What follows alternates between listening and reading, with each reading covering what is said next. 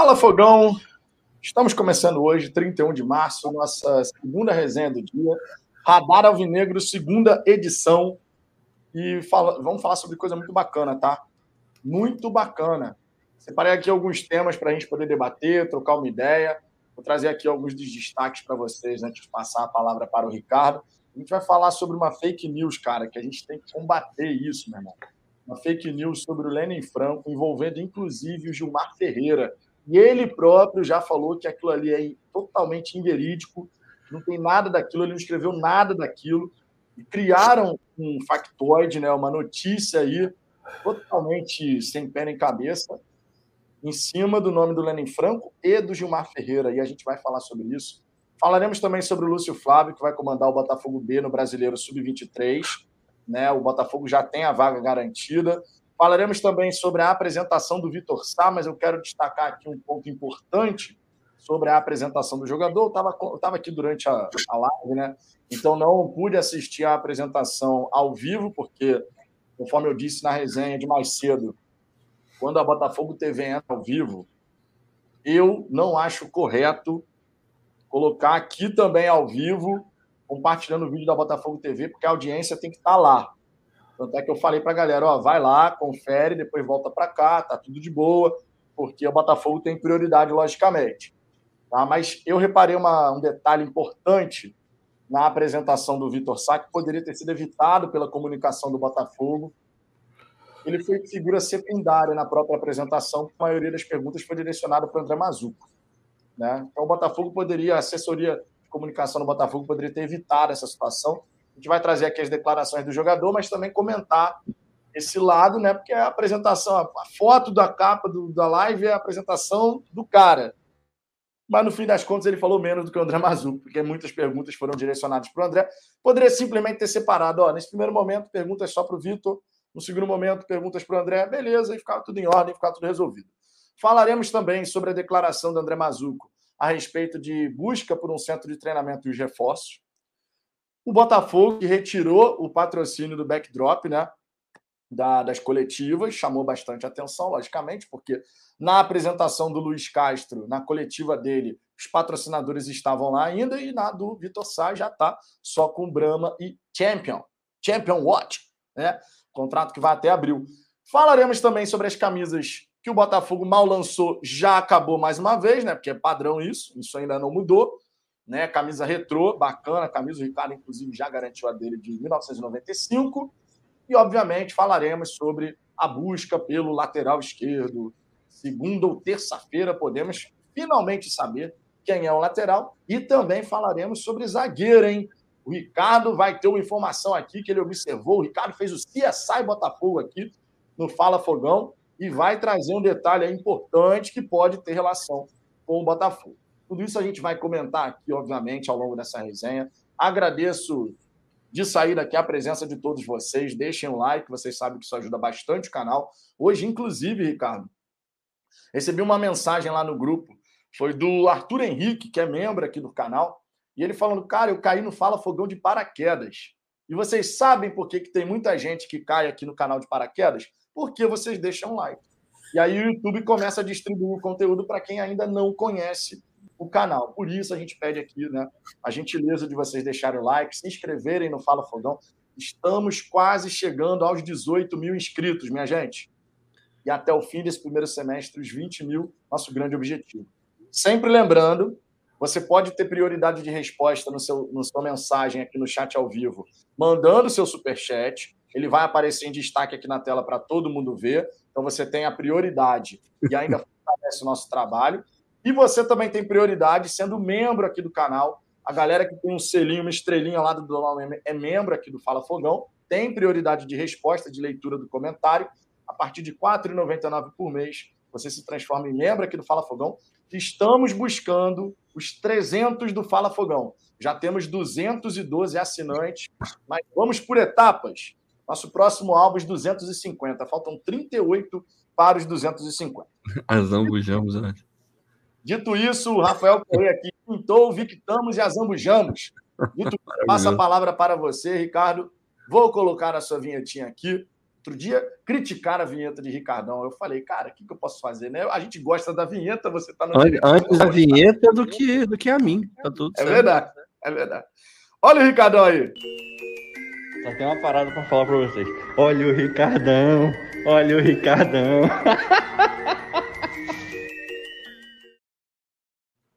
Bom, Bom, boa noite para a galera. Peraí que tá dando um eco aqui do nada.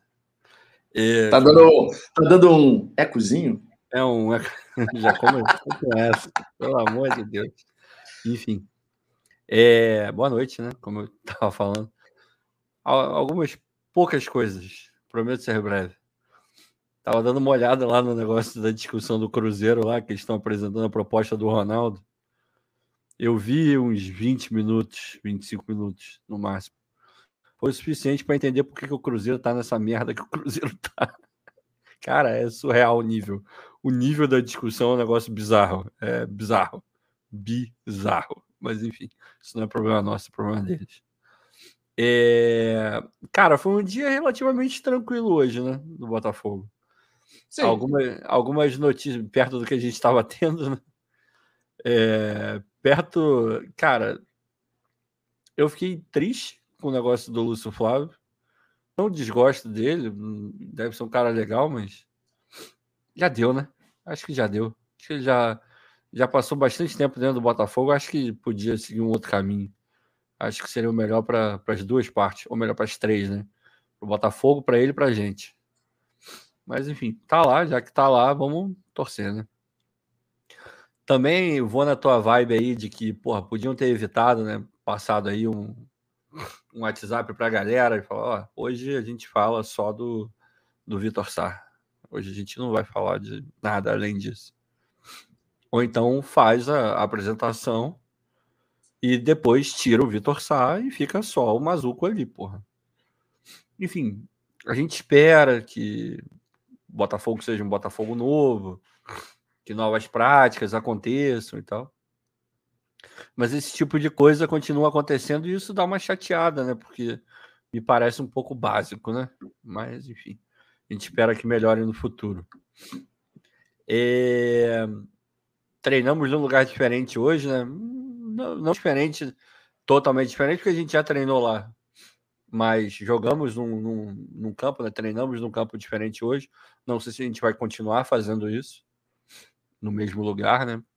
Se for da vontade do, dos caras lá e do Botafogo, se tiver do agrado, tomara que fechem logo um contrato para a gente acabar com essa questão de onde vai treinar, porque isso para um clube do tamanho do Botafogo é ridículo. Ridículo. É, mas o que? Tivemos aí o negócio das camisas eu nem vou culpar tanto o Botafogo, porque é uma parceria com uma outra empresa e, e, claramente essa outra empresa não é uma empresa gigante, não é uma empresa grande, eles devem ter uma capacidade produtiva Sim. relativamente pequena. Fora que a coisa toda é meio que vendida como algo especial. Não, não, é, não chega a ser uma, uma edição limitada, tipo, não é numerada nem nada, sabe? Esse tipo de coisa. Mas parece que é uma edição especial. Então, eu, eu Nessa eu não vou criticar, não. Acho que acabou rápido porque a torcida do Botafogo, enfim, tá engajadaça e tá querendo comprar qualquer coisa. Se vender, porra, é, espaço no, no céu com, com a bandeira do Botafogo, a gente vai comprar. Então, né, é assim que funciona. Mas, enfim, a gente vai aprofundando. E tem uma questão lá do zagueiro, é, a gente vai falar um pouquinho do Segovia, que tem um negócio interessante lá. Pode ser alguma coisa, como pode não ser rigorosamente nada. Mas é um negócio que parece que casa com, com o que a gente está ouvindo aí do Botafogo. Beleza, Ricardo aqui fez as considerações iniciais dele. Vou dar uma passada inicial na galera do chat também, para ver o que, que vocês estão falando. E aí, de saída, tá? A gente, depois, né? Depois disso, a gente passa aqui para os primeiros tópicos que a gente vai abordar ao longo dessa resenha. Deixa eu ver aqui os primeiros comentários. O que faz barata? Boa noite. Rapaz, o povo tá doido atrás do nome do lateral. Maneiro ver o Botafogo trazendo gente sem praticamente ninguém saber. Como foi com o Renato? É verdade, ô Ricardo. Aquela do Renato, se eu, se eu não me engano, foi uma surpresa, assim, né? Não foi uma coisa que ficou um tempão é, sem falar, é, é, o Renato que a gente está falando é o meio-campo. O é, volante. Oito. Oito de ouro. Oito de ouro. É, foi, foi meio assim mesmo. Ninguém imaginaria que o Botafogo seria capaz de pegar ele do Sevilha e o Botafogo trouxe, né? É. Enfim. Que, que, a gente consiga repetir isso mais vezes, porque, inclusive, na hora de anunciar, o impacto é muito maior, né? Ainda tem isso ah, também. Sem dúvida. Sem Anderson Clayton, Vitão, o problema não é a torcida, mas sim alguns youtubers que falam muito. Eu sei quem é o lateral, mas não posso falar, seria melhor nem ter dito isso, ficava quieto. Cara, isso é muito chato. Daí vem um lateral comum e a torcida cai malhando. Seria melhor o youtuber ter ficado quieto ou ter falado logo o nome e informação pela metade, porque o cara perde credibilidade. Bom, aí é uma questão individual de cada um, né? Vocês sabem que cada no, no, na mídia independente do Botafogo, a gente tem todos os perfis possíveis. A gente tem os canais que buscam fazer apuração de informação para trazer furo de reportagem. A gente tem os canais da análise, da resenha, do debate, do comentário, enfim, vai ter de tudo um pouco. Mas cada um sabe a linha que vai seguir aquilo que vai né, ser dito. Tá? Sobre a questão do lateral, o youtuber em questão, que você está se referindo, logicamente você não colocou o nome, mas é o canal do TF, todo mundo sabe disso o TF ele não revela certas informações quando ele acredita que aquilo pode prejudicar, o que é louvável, porque ele é um jornalista, ok, ele cobre o Botafogo, mas lógico que quando você se propõe a, a ser um canal que dá furo de reportagem, se você tem uma notícia como essa que todo mundo quer saber, você poderia gerar muito engajamento. É claro que quando você fala só superficialmente, isso já gera algum engajamento, mas pode ter certeza que seria muito superior se falasse o nome. O fato de não falar o nome também tem que ser elogiado. Eu entendo o seu ponto de vista, mas a gente também tem que trazer o outro lado da história. E em algumas ocasiões o TF já sabia de alguma informação, não falou, não externou a publicação justamente para poder não prejudicar o Botafogo, que obviamente é muito importante. Lucineide Vieira, boa noite, Vitor. Eu estou me decepcionando com o Lenin. Já colocou o site para vendas internacionais sem tradução para as principais línguas e pelo jeito ele ainda não percebeu a grandeza do Botafogo. Muito pelo contrário, Lucineide. O Lenin tanto percebeu a grandeza do Botafogo, só que ele pegou um Botafogo totalmente ferrado, ele tem que trabalhar dentro de uma realidade, mas o Lenin ele deu entrevistas no ano passado falando justamente de ser um guardião da marca. Quando ofereceram, por exemplo, 240 mil, 200 mil, alguma coisa assim por mês, para patrocínio master, ele rejeitou, dizendo que aquilo ali não representava o que o Botafogo realmente tinha que buscar. Então, a gente tem que entender que, por mais que a gente não goste, de repente, de alguma coisa do trabalho de alguém, as circunstâncias, o contexto, o Ricardo sempre fala aqui né, que futebol tem contexto, as circunstâncias e o contexto eram extremamente complicados. Um Botafogo sem dinheiro, um Botafogo que precisa, precisava fazer a roda girar, que precisava sim valorizar a sua marca de um lado, mas ao mesmo tempo tem que entrar dinheiro do outro, e você tem que equilibrar essa equação. Vendo de fora, é muito fácil a gente chegar e falar. Mas quando a gente está lá dentro, aí é outra história. É onde você tem que tomar as decisões. E muitas das decisões do Lenin, na minha opinião, foram acertadas. Acertou tudo? Não, não acertou tudo. Realmente, a questão do site, sem a questão da tradução, o Botafogo tinha que estar atento a isso, embora o responsável pelo site seja Foot Fanatics mas o Botafogo, que é o representante da marca, tinha que ter chegado e falar: ó, oh, a gente vai colocar a venda internacional, você tem que ter um site que dialogue com todos os públicos. Por exemplo, a questão do CPF. Aí nos Estados Unidos não tem CPF. O Ricardo só conseguiu comprar porque ele tinha o CPF dele aqui no Brasil. Mas se o Ricardo não tivesse mais o CPF, amigo, esquece. Não ia conseguir naquela ocasião. Então, sim, algumas falhas aconteceram. Mas eu vejo muito mais pontos positivos do que negativos, sinceramente. A gente vai falar sobre o Lenin já já, e aí, lá de, já de saída, Ricardo, já vou passar a palavra para você, vou trazer a informação que a gente tem que trazer, né? A questão da fake news aí que rolou. E aí você também já faz seus comentários sobre o trabalho do Lenin. Só deixa eu dar aquela passada aqui na galera. O Marco aqui dando boa noite, o Luiz Henrique também, o Roberto Cordeiro, todos os membros aqui do canal, Sérgio Luiz dando boa noite também para o pessoal. Temos aqui o Jorge, boa noite, castrados. Inclusive, temos vinheta do, do Luiz Castro, faço questão de colocar aqui nesse momento foi criada hoje. Então, antes de seguir, a gente coloca aqui a vinhetinha do Luiz Castro. Sou responsável por tudo aquilo que aconteça no Botafogo. Estou castrado. Nós vamos ter que ganhar assim na mesma. Johnny Alves, usando as nossas figurinhas. O Júlio Vasconcelos Arnox é o Rasga. Não, não é, não. O Rasga é uma outra pessoa, porque ele tem um ban... ele é ban addict. Vinícius, membro aqui do canal, salve galera e boa noite a todos. Temos aqui o O Papo Glorioso, Ricardo é o pólen. Sim, o Ricardo tem alergia a pólen. Essa época lá nos Estados Unidos, o negócio é complicado. Tá um complicado. inferno, não paro de espirrar um minuto. Já tomei, porra, Clarentim, qualquer coisa alegra. Vou ter que falar com o médico que não tá resolvendo, não. Tem que tomar alguma coisa mais forte. Mais potente, né? Marcos Werneck, fala Fogão, Glauber Afonso, quem é o lateral esquerdo? Todos nós queremos saber. Johnny Alves, vai chover muito em Nikit. É, o tempo aqui estava bem fechadão mesmo. Luiz Otávio, boa noite, fala Fogão, boa noite. Gustavo Henrique, o vizinho da prima da namorada do Segovia, colocou foguinhos no Instagram. Falaremos sobre isso já já, rapaz. Ó, primeiro comentário sobre isso, hein, cara. João André, Ricardo, estou com uma ideia legal para a gente aqui da live ajudar uma pessoa. Eu gostaria que você pudesse ajudar nisso. O que acha? Porra, depende, da, depende, da, né? depende da ideia. Chama, como diria o outro, vende DM. E a gente dá uma é olhada é aí, porque, enfim, depende. Não é toda ideia que a gente pode encampar, né? Porque claro, é tem, enfim, tem todo um contexto, né? Mas se for legal para todo mundo, ideia para a gente fazer, sem dúvida nenhuma. Vambora. Edelson Silva, boa noite. Boa noite. Deixa eu ver aqui outros comentários. Alvinegro Glorioso, saiu o nome do lateral esquerdo. É, eu, não nem, eu, não sei nem qual é o nome, mas certamente é um nome engraçadinho. É, é um nome engraçadinho, é um nome engraçadinho. Caslu Jader, as entrevistas do Mazuco, do Castro e até do Textor é um tapa na cara do torcedor que eu falo há anos sobre estrutura. A que nível chegamos? É até insalubre e lamentável. Caslu, há vários e vários anos a torcida do Botafogo já sabe que a nossa estrutura é insuficiente. O grande X da questão, e a gente criticou isso aqui muito ao longo do tempo, é que a diretoria do Botafogo nunca buscou mover um dedo para buscar a melhoria daquilo. Sempre usou sempre a muleta, né, do tem dinheiro, tem, mas ao mesmo tempo fazia as cagadas aí que a gente sabe, né? Então, questão de prioridade, né, meus amigos? Mas agora a gente vai ter essa melhoria da estrutura. Isso é que interessa. Jorge Araújo, foi o que aconteceu hoje na apresentação do Vitor Sá. A entrevista era do Vitor e alguns supostos jornalistas direcionaram a pergunta ao Mazuco. É, a gente vai falar sobre isso, que Bastava a assessoria de comunicação do Botafogo direcionar, né? Ó, primeiro isso aqui, depois aquilo ali. Ficou realmente uma situação esquisita. Ficou esquisita. Um meio tá? simples, né, cara? Pelo amor é, de Deus. Ficou esquisita. Temos aqui o superchat do Júnior, é um argentino para lateral.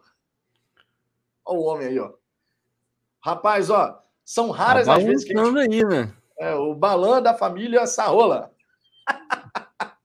É porque não é essa rola, é você tá lendo errado. Você, você tem. Cara, que maldade que você tem na cabeça, hein, Vitor? Como é que fala? Essa é roja. Sarroja. Sarroja. Sarroja. Não tem dois L's? Não tem dois não, L's? Não, não, mas, mas inventa, Vitor. Tô, te, tô querendo melhorar a história aí, porra. Ô, Júnior.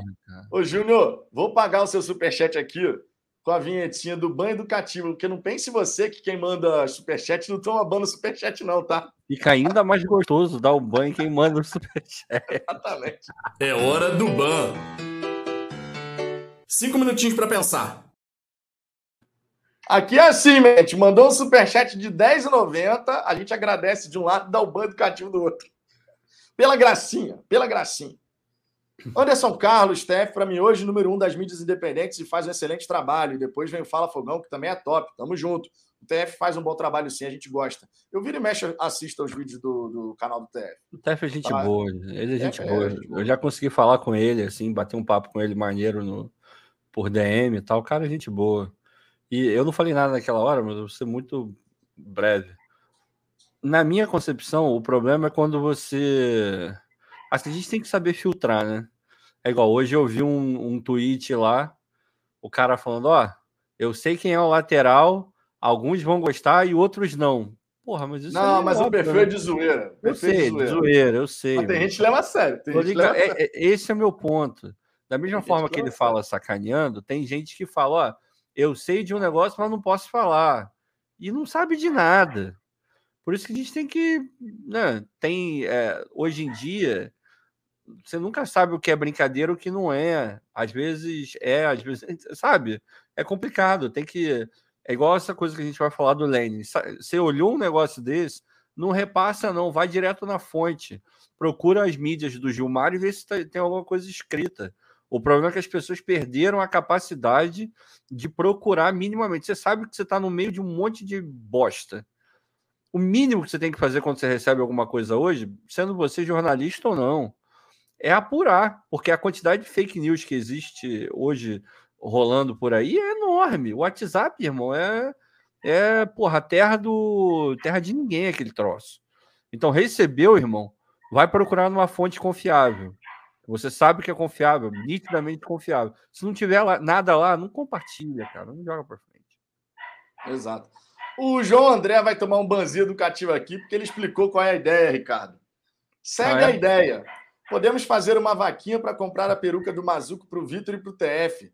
Se for uma grana legal, compramos duas para não ter revezamento. Olha só, André. Olha, o cara. É, é, peruca mesmo do Mazuco? Só acho um cabelo meio, sei lá, é ralinha, pequenininho, mas não é peruca, não. eu não sei, não sei. Não vou me arriscar, não vou me arriscar, não.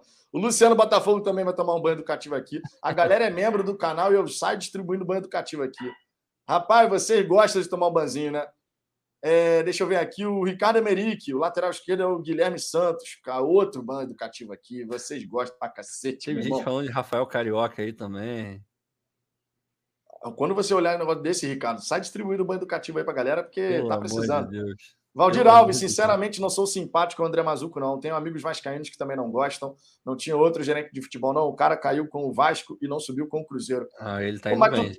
Mas ele tá indo bem, ô Valdir.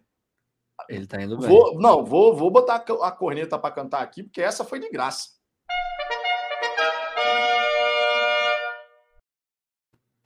Essa daí foi de graça, hein, ô Valdir? Tá indo bem. E tem, e tem, uma, tem uma outra parada também, né, Vitor? Que a gente fala aqui direto e você mesmo já citou hoje, futebol ele precisa de um contexto. É muito difícil você analisar o futebol é, por coisas muito isoladas. Tudo normalmente tem um contexto dentro desse, desse mundo aí. O Mazuco fez um trabalho ruim no Vasco, até, até onde consta.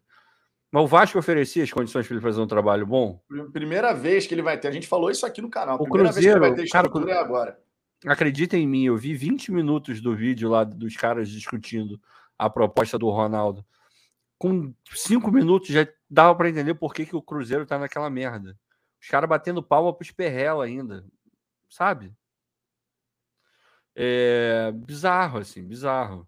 Então tem que ter um contexto. O Mazuco no Cruzeiro, não. No, lá no Vasco também não. No Santos também não gostam do trabalho dele por lá. Agora, no Botafogo, ele está encontrando. Ele não tem a estrutura física, mas a, os departamentos estão bem colocados, tem grana para fazer, você tem um dono que tem um planejamento e, uma, e um norte completamente bem definido. Pô, isso ajuda. É a mesma coisa de botar zagueiro mais ou menos num sistema defensivo azeitadinho. O cara vai melhorar, pô, vai jogar bola. De novo, o, o Mazuco era, era um zagueiro bom jogando no time, porra, só tinha zagueiro bosta. O sistema defensivo era horrível. Agora ele entrou num clube que está dando minimamente um pouco de condição para ele. E, sinceramente, ele está indo bem, cara. Ele está indo bem. Ah, tá indo bem, tá indo bem. Olha só, rapaz, que, que notícia legal. Jorge, Jorge Araújo, que está fazendo nove meses que isso? como membro aqui do Fala Fogão. Estou nascendo, fazendo nove meses como membro do Fala Fogão. Jorjão, o rei do churrasco lá da, do Engenho de Dentro, amigo. Que dia Então quer dizer que o, você é a mãe do Jorjão, é isso? É isso, Vitor? Você, você gestou o Jorjão? Se ele está nascendo, alguém teve que gestar ele, concorda? O Fala Fogão, o canal Fala Fogão, entendeu? Entendi. O canal Fala Fogão. O Cláudio é o pai, pelo visto. Eu, eu sou o primo, eu, o tio, no máximo, do Jorjão. Eu não sei. Jorge, obrigado aí pela moral, cara. Obrigado pelo superchat, tá? Jorge, que pô, apoia aqui o canal há nove meses aí já, ó. Muito obrigado pela moral. Galera, quem quiser dar uma força aqui pro canal, mande seu superchat. Seja membro, assim como o Jorge Araújo, grande Jorgão, vulgo bebê. A gente fez um churrasco sensacional no fim do ano passado na casa do Jorge, meu irmão. Foi simplesmente sensacional. Maravilhoso. Muito obrigado pela moral, Jorge. Olha só. Barreto, o... ídolo do Ricardo. Quanto tempo Rapaz, o Barreto, ídolo Caraca, do Ricardo, cara. apareceu aqui. Sentimos sua falta. Deixa eu botar o superchat aqui do. A vinhetinha do superchat do Jorge. Partiu, louco, Abreu! Bateu! Gelado esse louco Abreu, né? Minha conexão tá cagada aqui, a Claro, mais uma vez. Brincadeira, meu irmão. Mas, porra, eu, eu acho que você tá mais bonito agora. É, de repente tô mesmo. É só um achismo. De repente eu tô mesmo, cara. Não vou negar, não. É porque parece que botou tipo um Photoshop, sabe? Tá mais liso a sua pele, assim, tá mais bonito. Olha só, vamos trazer aqui o nosso primeiro destaque. Já já eu vou, eu mudo de rede já já aqui. Mas olha só, eu queria trazer o primeiro destaque, que é o, uma fake news aí que rolou, tá? É falso o suposto artigo sobre a saída de Lenin Franco. O que, que eu quero dizer com isso? Hoje rolou aí uma arte no grupo do WhatsApp. Mal feita para né? cacete, diga. É, arte mal feita para caramba. Dizendo assim, excelente. O jornalista Gilmar Ferreira publicou no seu blog que o Lenin Franco está fora dos planos. O Lenin Franco, de fato, ele pode deixar o Botafogo. Qualquer profissional pode deixar o Botafogo em algum momento. Mas essa informação que circulou nos grupos do WhatsApp, ela não procede. Ela não procede. Por que, que eu estou dizendo isso? Por que, que eu faço questão de destacar isso aqui? Porque o Gilmar Ferreira, a, a pessoa que criou essa fake news, ela envolveu o nome de uma outra pessoa, o jornalista Gilmar Ferreira, tá? que é do jornal Extra e tal. E ele colocou no seu Twitter uma mensagem para deixar bem clara a situação. Escreveu o seguinte: Em respeito aos torcedores do Botafogo, devo informar que não fiz nenhum comentário sobre o trabalho de Lenin Franco, diretor de negócios do clube. Tampouco sobre sua continuidade no cargo. A peça em anexo, que é justamente a arte que foi compartilhada em vários grupos do Botafogo, foi produzida por gente acostumada a fazer das fake news um meio de vida. E aqui depois, no próprio Twitter dele, ele agradeceu o Museu do Fogão, falando, né, agradecendo aqui o pessoal do Museu do Botafogo, do Fogão, pelo interesse em checar a veracidade da informação antes de dar difusão a uma peça covarde, mentirosa e maldosa, tá? É muito importante, gente, a gente combater fake news. Conforme eu disse, sim, o Lenin pode vir a sair do Botafogo, como qualquer profissional, quando você tem uma compra de uma empresa, que é o caso do Botafogo agora. Qualquer profissional que está no Botafogo hoje pode sair, como é o caso até do Flávio Tênis, que tem anos e anos de casa, mais de década defendendo as cores do Botafogo, mas pode sair caso não queira ficar no time B e faz parte do processo, né? Processo de mudança. Mas em momento algum a gente tem que ficar compartilhando fake news. Em momento algum, a gente tem que ficar compartilhando fake news. Você pode não gostar do trabalho do cara, você pode ter críticas a fazer em relação a alguma coisa que foi feita durante esse ano de 2021, ano difícil para o Botafogo, mas isso não justifica compartilhar e criar fake news dizendo que o cara está fora dos planos. E ainda mais colocando o nome de um outro jornalista para tentar dar veracidade à sua tentativa de né, é, diminuir um profissional. Então a gente faz questão de destacar isso aqui, questão, porque não podemos compartilhar fake news. Não podemos.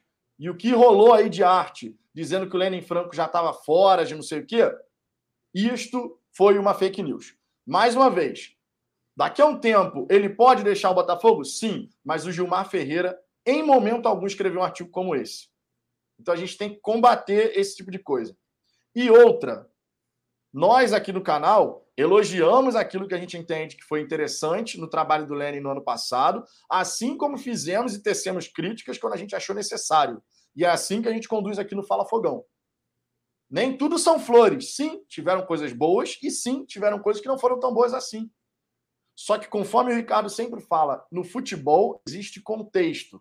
E o contexto do Botafogo em 2021 era de um time que tinha acabado de cair para a Série B, que tinha uma série de contratos ruins, que há muito tempo não fechava um contrato de patrocínio master, e a gente voltou a conseguir. Ah, mas o valor era muito baixo. O Botafogo estava na Série B e não menor perspectiva de dinheiro. Tudo depende de contexto. Então, sim, você tem todo o direito de não gostar de algo que ele fez ou deixou de fazer. Mas fake news, fake news, para falar que o cara vai sair, aí não, né, gente? Aí não. E, mais, e olha, muito cuidado com as coisas que a gente vai compartilhar. Muito cuidado, porque sempre lembrando. Ah, mas não gostei do trabalho do cara, eu vou compartilhar mesmo. Sempre lembrando. A pessoa tem família, os familiares leem as informações na internet, os familiares recebem isso e a gente também tem que pensar nesse outro lado. A gente também tem que pensar nesse outro lado. Da mesma maneira que a gente criticou o Botafogo aqui, que a informação da demissão do, do Anderson vazou e foi, foi errado a maneira como foi feita, foi errado a maneira como foi feita, a gente também tem que falar aqui agora. Os profissionais, os profissionais que trabalham numa empresa, no Botafogo, eles merecem respeito. Você gosta ou não do trabalho da pessoa, merece respeito. E fake news é uma covardia com o Lene e com o Gilmar Ferreira. Isso não pode ser propagado. Ricardo. Bom, algumas coisas sobre esse assunto. Primeiro de tudo, quem fez é, é muito burro. Porque nem saber fazer direito conseguiu fazer, porque esse é o tipo de coisa que as pessoas simplesmente soltam. Ninguém minimamente inteligente vai fazer um negócio desse botando ao Gilmar Ferreira falou. Porque o Gilmar Ferreira está vivo, o Gilmar Ferreira vai receber e ele vai ser o primeiro a virar e falar: Eu não falei nada disso. Então já começa por aí. É burro. Mais burro ainda, porque está fazendo exatamente o que, o que você falou. Está lidando com, com a vida de, de um profissional. Para o Gilmar, cara, beleza, não vai causar lá tanta coisa assim, porque ele vai se posicionar e falar, isso é um absurdo. O Lenny, ele fica numa posição pior, assim, sabe? E. Cara, eu vi aqui o Sidney falou que pode ser por conta de posições políticas do Lenin também. Enfim, estão começando a misturar um monte de coisa, cara. É, as pessoas têm que ter um cuidado mesmo, sabe? Estão lidando com, com, como o Vitor falou, com família, com profissional. E é aquela coisa, a gente hoje, a gente tem que ter muito cuidado na hora de medir os profissionais que estão no Botafogo, porque a gente tem que usar a régua correta para medir esses caras. Não adianta medir o trabalho do Lenin com a régua do texto. Você vai estar tá medindo errado. Você vai estar tá medindo errado. Não tem como. Se fossem dadas as condições ideais, se o Botafogo já tivesse forte, já tivesse porra, aí bombando, disputando campeonatos e tal, né? eu tenho certeza que o Lenin teria feito um trabalho ainda melhor do que ele fez no ano passado. Só que a régua para medir o Lenin é do Botafogo antigo, é do Botafogo todo ferrado, sem grana, não sabia nem como ia pagar salário. Eu tenho certeza que muito do Botafogo ter conseguido manter minimamente os salários em dia se deve ao trabalho do Lene e da equipe dele. Isso foi fundamental para o ano passado ter sido exitoso para a gente. Então a gente tem que ser muito grato e sim, ele é um profissional muito bom, cara. Muito bom mesmo. Tem erros, sem dúvida nenhuma. Algumas coisas que poderiam melhorar, questão de comunicação do Botafogo, é, questão de negócios, sem dúvida nenhuma, sem dúvida nenhuma, sem dúvida nenhuma. Agora, atacar o cara dessa forma gratuita, mesmo que seja por questão de posicionamento político dele, pelo amor de Deus, gente. Isso é bizarro, é um mundo muito doente que a gente está vivendo, cara, sinceramente. Porque em nenhum momento ele falou qualquer coisa em nome do Botafogo. O que ele faz na vida privada dele não é problema de nenhum de nós aqui. Não é, simplesmente não é, cara. Não é, não é. A gente pode cobrar ele pelo trabalho dele. Muito mais acerto do que erro, isso eu tenho certeza. Eu acho que a maior, a maior parte aqui vai concordar. Muito do resgate, de ter um cuidado com o Botafogo, de cuidar melhor da marca Botafogo. Porra, aí você vai falar, porra, mas tinha Eletromil. É, cara, era o que dava naquele momento. Eu tenho certeza que em outros momentos a gente passou por coisas muito piores, sabe? Então, né, tem o Bruno foi pífio, cara, o trabalho dele não foi pífio. Desculpa, mas não foi, não tem como concordar. Se não, você não pegar o que não, era feito no Botafogo e o que foi feito no ano passado, esquece, cara. O, o engajamento que... da torcida aumentou Porra, cacete, cara. Os números estão aí. A Botafogo TV melhorou absurda, absurdamente o, as peças publicitárias do Botafogo muito melhores. Não tinha nem comparação, gente. Nem comparação. Os números comparação. estão aí para provar, cara. Pois é, talvez um outro momento em que o Botafogo esteve bem é, foi quando o Marcelo estava à frente do, do setor de marketing, porque ele, ele de fato era bom. Agora, o Lenin, irmão, poderia ter feito melhor? Poderia, mas o trabalho dele não é ruim, não, tá? Não é ruim, não. Não é ruim. Independente se o trabalho dele é ruim ou bom, o que foi feito com ele hoje foi uma sacanagem. Não, covardia. Foi uma sacanagem. Covardia. É covardia. Covardia. O nome é covardia. Bom, vou botar aqui o superchat do Fábio Bastos. Qual a origem da notícia do Paul do Matt, Newcastle? Cara, isso não está em lugar nenhum. Vozes tá da cabeça. O cara falou Bora. aqui que é um Twitter aí com 10 seguidores, sei lá, que publicou um troço desse. Não, dá, o, não, dá, né? Derrane, não, não, saiu, não. O Lenny não saiu. Pelo menos ainda, né? Não sei se vai sair. Não saiu, não. Calma. Tá. O... Então, essa, essa informação aí do Paul do Matt, cara, do Newcastle, é para a gente ler e deixar passar, porque, sinceramente. Por hora, sim. Por hora, por hora não tem sim. nada, nada, nada, nada. Por hora não tem nada disso. E se tivesse mesmo assim, seria algo para a segunda janela, mas acho difícil imaginar, tá? Acho difícil. Enfim, vamos ver. Né? Por hora, ninguém repercutiu isso. Nem, nem sabíamos dessa informação. O Ricardo está dizendo, né, no Twitter aí, o perfil, pô, qualquer chegou, soltou a informação. É um troço horrível. Troço horrível. Muita calma nessa hora. Superchat na área, tem vinheta acima de 10 reais, amigo. Vinheta especial. Minha Nossa Senhora! O impossível aconteceu, meu Deus do céu!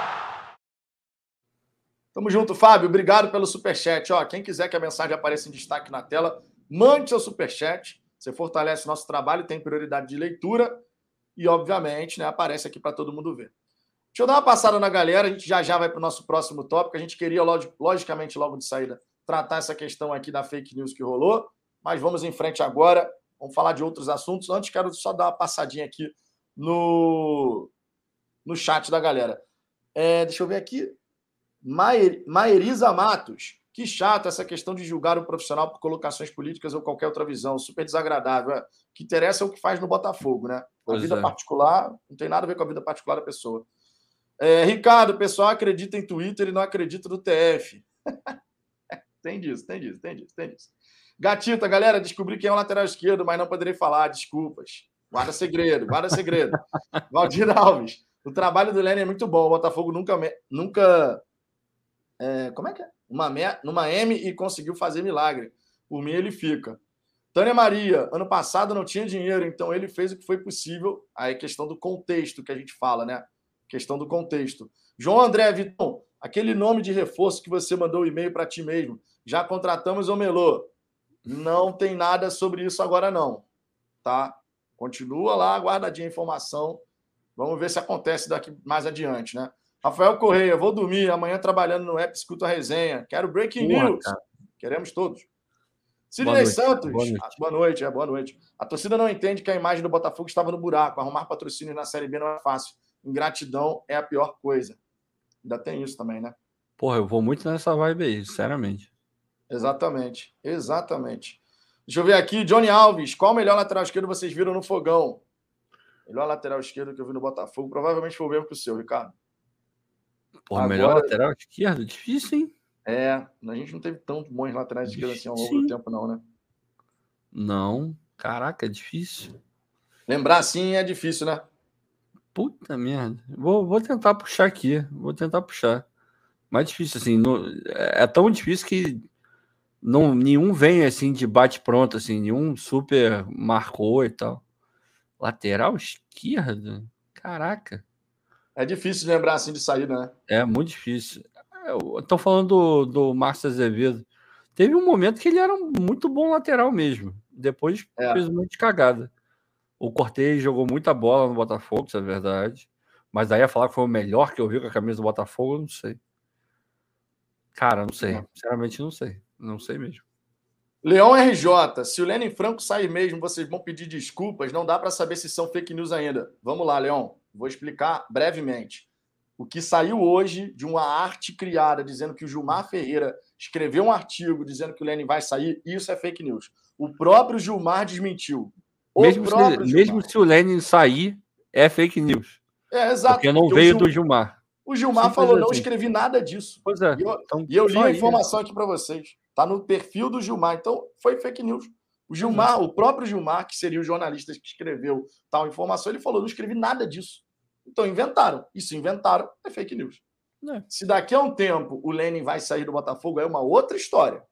Mas o Gilmar, a notícia que circulou hoje, como se o Gilmar tivesse escrito algo, isso é fake news. O próprio jornalista desmentiu.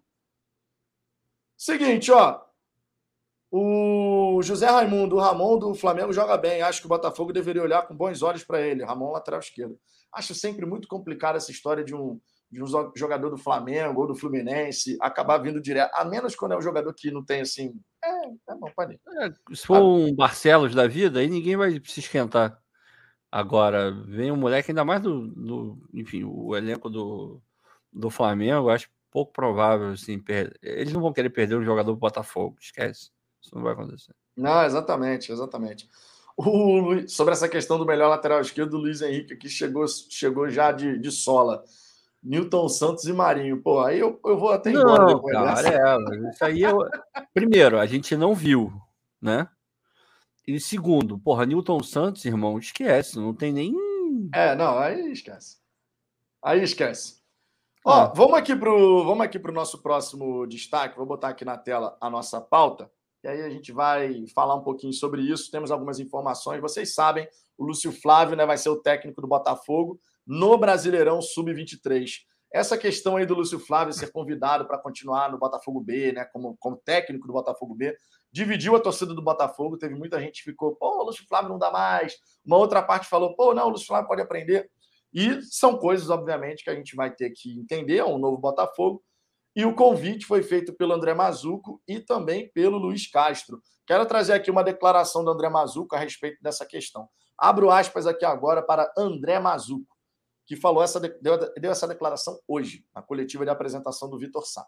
O Lúcio era o assistente da casa, uma pessoa formidável, um profissional de muita qualidade. Teve sua primeira experiência agora como treinador e ele se encontrou nesse caminho. Fizemos esse convite, inclusive através do próprio Luiz Castro também, para ele iniciar esse projeto de equipe B, equipe sub-23. É um projeto que o John Textor tem muito forte. No Brasil ainda é um pouco vago na equipe, né?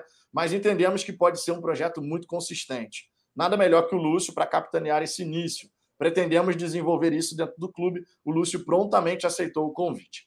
A respeito do Botafogo jogar o Brasileirão Sub-23, é, a ideia do John Textor, bem vista pelo Luiz Castro, é trabalhar né, no time principal com um grupo de 30 jogadores. E por isso, o clube busca competições para disputar com a equipe sub-23. No caso, o brasileiro de aspirantes.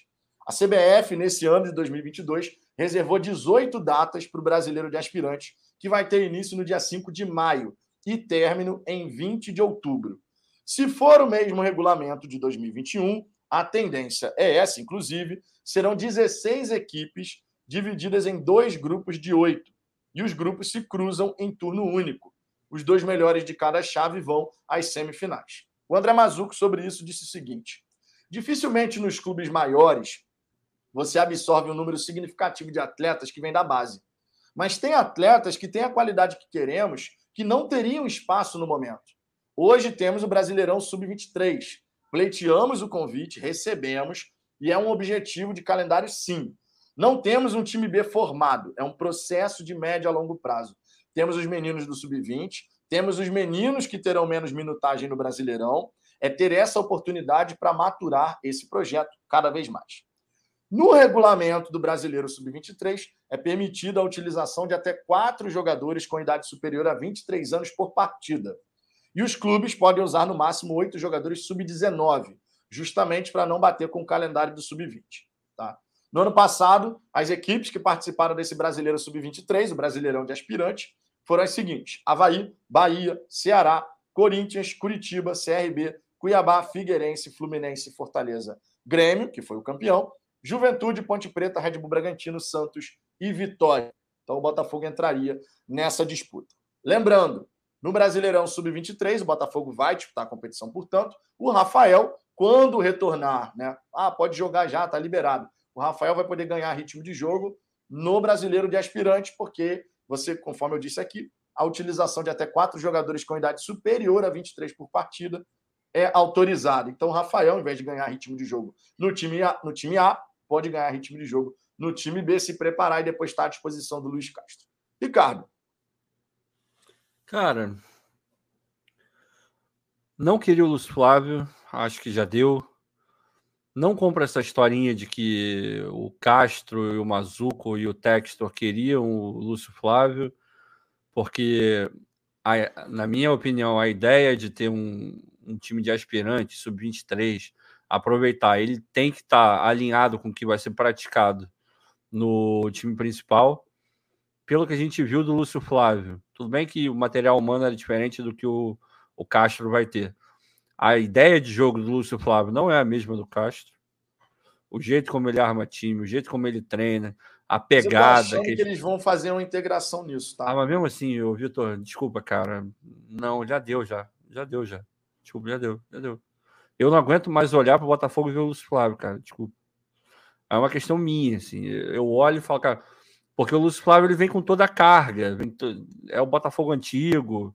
É porra, o Botafogo que vai para a coletiva chorar expor a torcida. Sabe? Querendo ou não. Difícil, né, cara? Complicado, assim. Acho que a gente, porra, pô, eu não queria o Igor Rabelo, que não tem nem essa carga toda. Saiu bem pra caramba do Botafogo, saiu respeitando e tal, não sei o quê. Geral, o Lúcio Flávio, assim. E ele ficou claro, pô, a gente não pode esquecer aquela coisa que a gente fica falando, que a gente não se emociona aqui.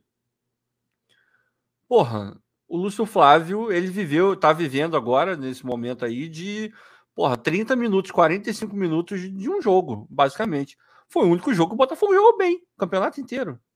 O único. Jogou mal contra o Vasco, jogou mal contra o Flamengo, contra os pequenos, a maior parte jogou mal também. Porra, cara. Não, o Luiz Flávio não é técnico.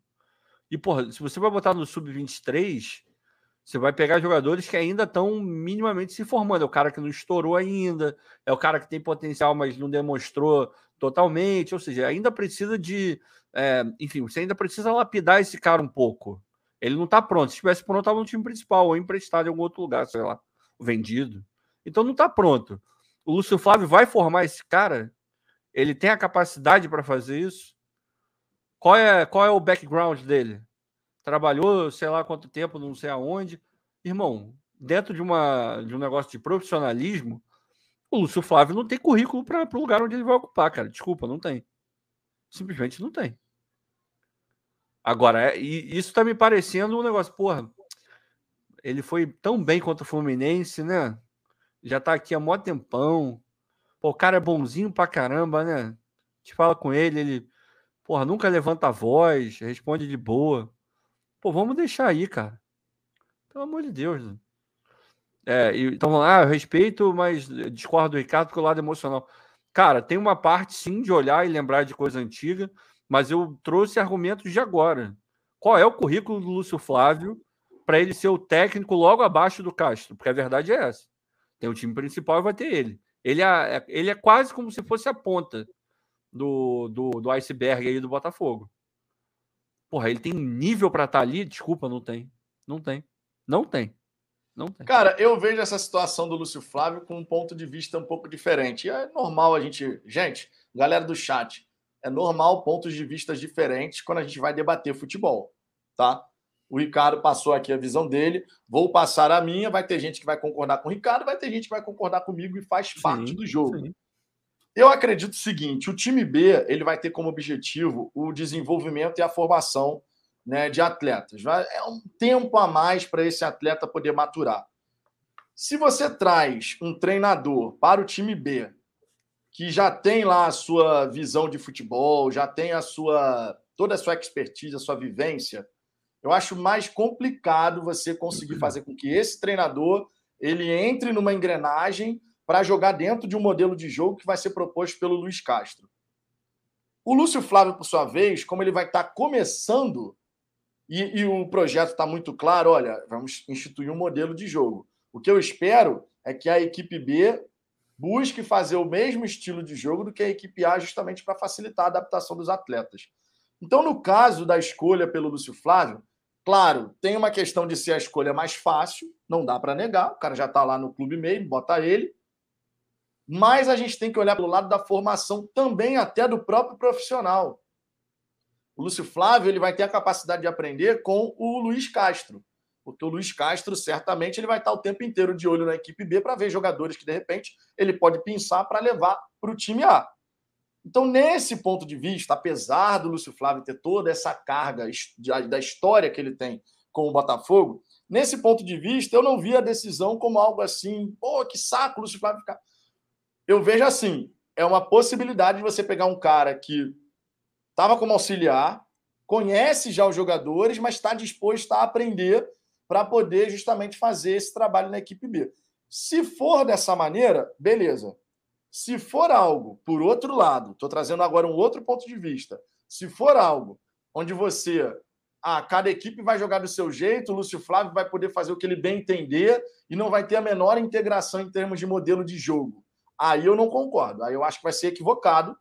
Aí seria realmente melhor você pegar um cara que já tem uma bagagem para poder trabalhar com esses jogadores e deixar o trabalho seguir em paralelo.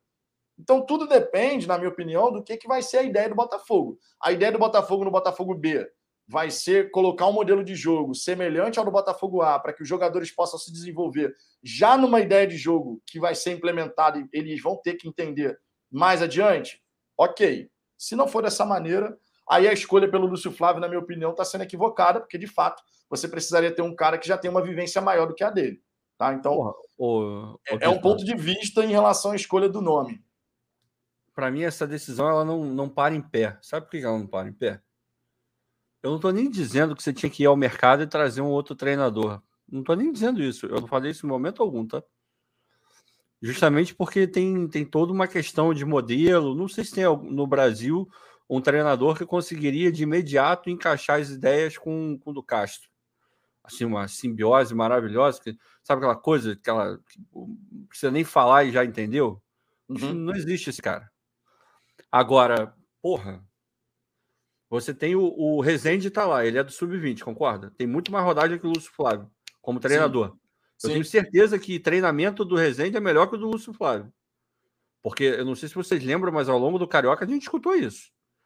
É, pessoas falando que os treinamentos do Lúcio Flávio não eram lá essas coisas, que a metodologia não estava completa ainda. Ele é um profissional que está em desenvolvimento o Ricardo ele é muito mais pronto que o Lúcio Flávio para ser treinador. Muito mais. Por que, que eu não coloco o Ricardo no sub-23 e já que quer tanto ficar com o Lúcio Flávio, coloca ele no sub-20, porra. Aí ele vai ganhando cancha. Vai ganhando cancha. Vai ganhando, vai ganhando. E o Ricardo, que já sabe o que tem que fazer. E, porra, desculpa, se o Lúcio Flávio pode se alinhar com o Castro, o Ricardo também pode. Vocês viram o time do Ricardo jogar. O time do Ricardo sim, toca a bola. Sim, poderia. O time poderia do Ricardo também. faz o negócio acontecer para mim é injustificável você ter o Ricardo e o Lúcio Flávio e o Lúcio Flávio tá na frente do Ricardo como treinador. Isso não existe, cara. Não existe. Aí perguntaram, pô, qual é o seu currículo para falar? Cara, meu currículo para futebol ele é inexistente. É arquibancada. É isso que eu vou botar lá no, no meu LinkedIn de futebol. E o Fala Fogão agora. Agora, porra, desculpa, mas se botar o Lúcio Flávio, na... já que você quer ficar tanto com eles, porra, botar o Lúcio Flávio na frente do, do Ricardo, para mim não faz o menor sentido. O menor sentido. Mas enfim. Não, são coisas, visões de futebol, lógico. Debate de futebol, gente, é assim. Nem sempre a gente vai ter o mesmo ponto de vista.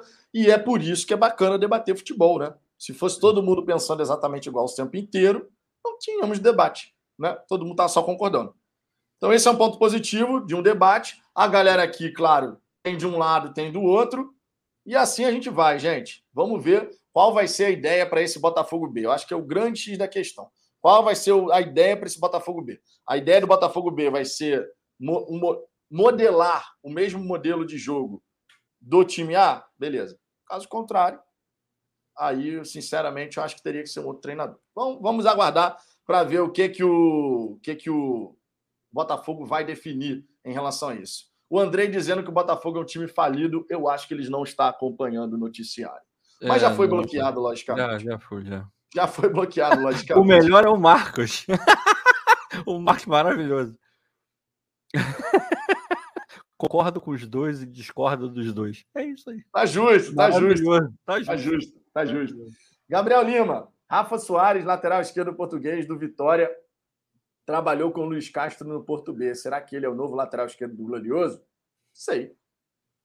Não sei. Pode ser que já tenha trabalhado com o Luiz Castro, como pode ser que não. Enfim, a gente vai ter que aguardar. Já já a gente vai falar um pouquinho sobre essa questão. É... Tiago, todos os profissionais do Botafogo discordaram de você. Ou não sei se está falando de mim ou de você, mas tá não, certo, tudo bem, é, não tem é, problema.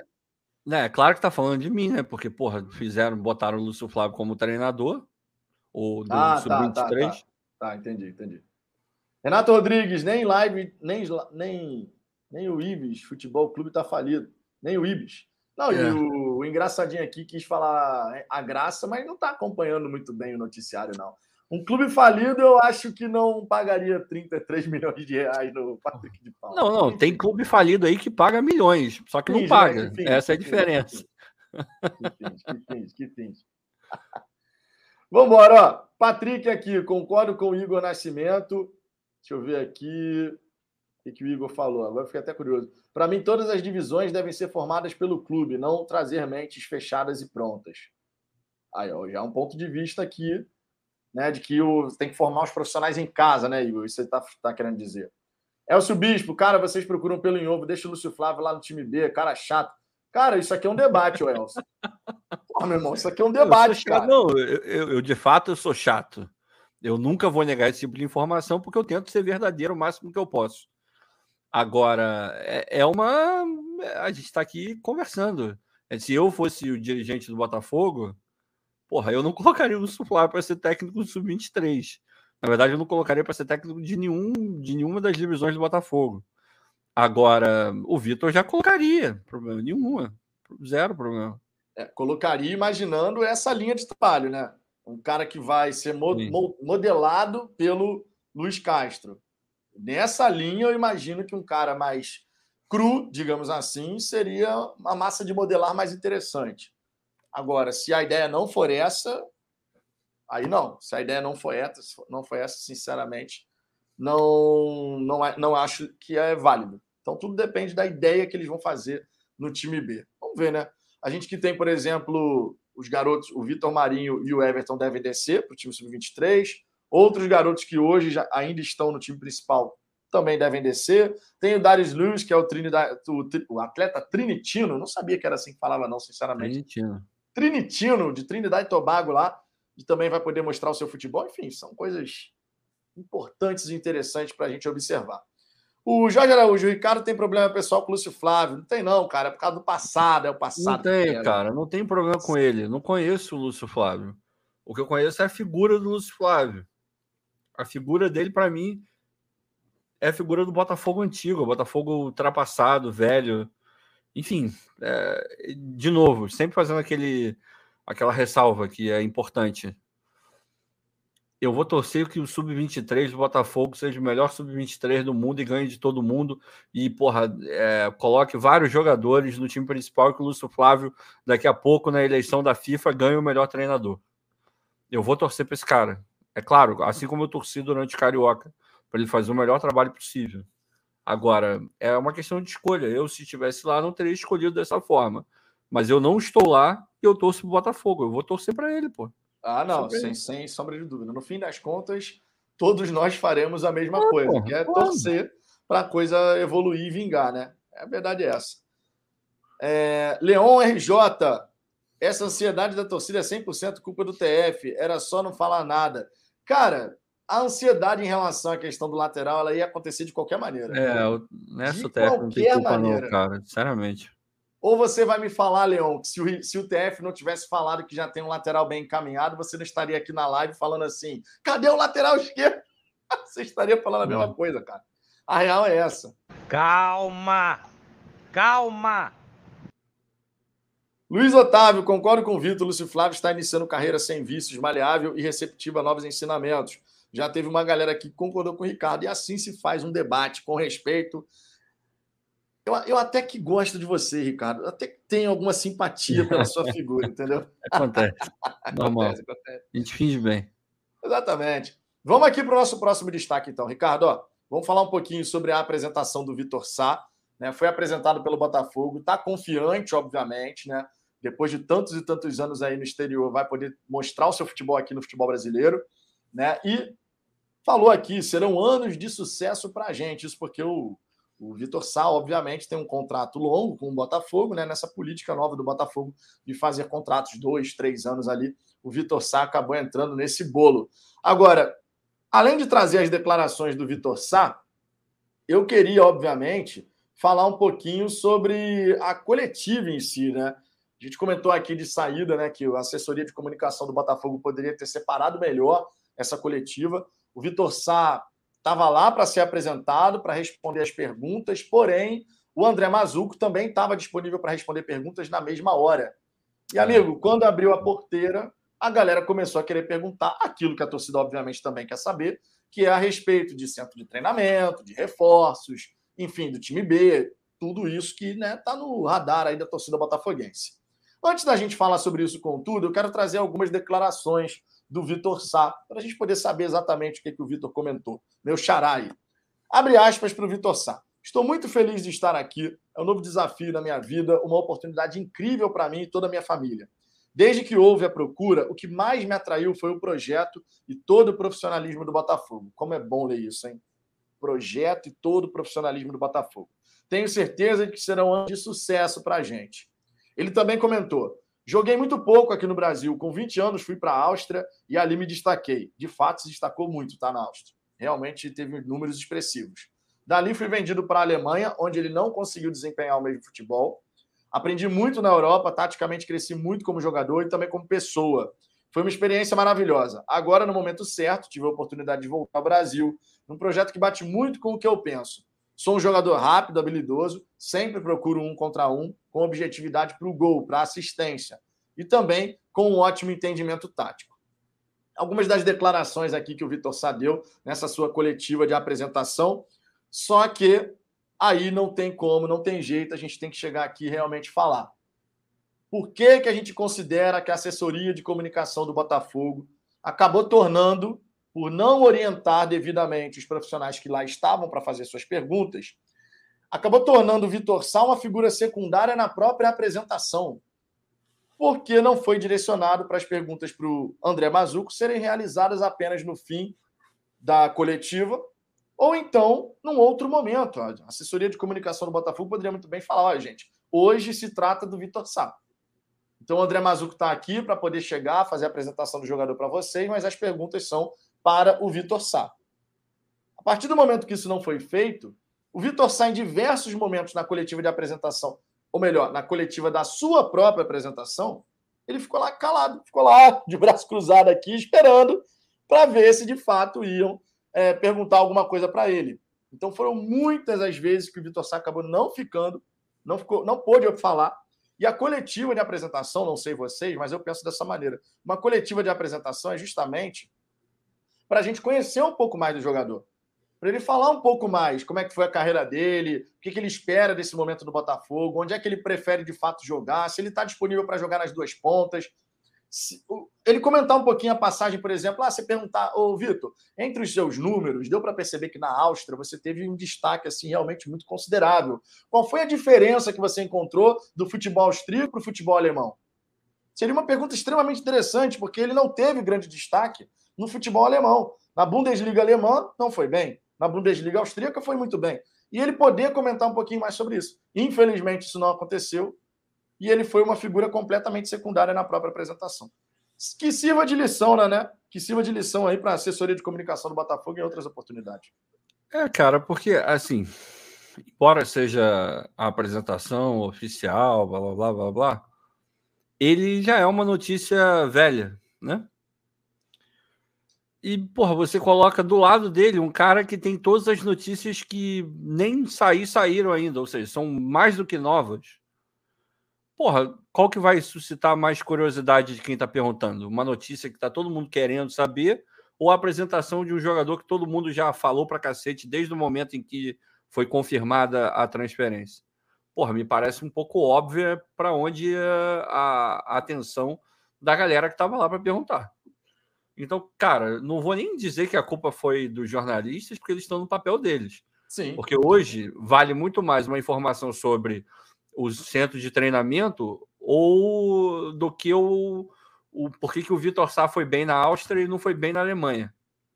O valor das duas coisas é, é um valor muito diferente. Hoje, hoje.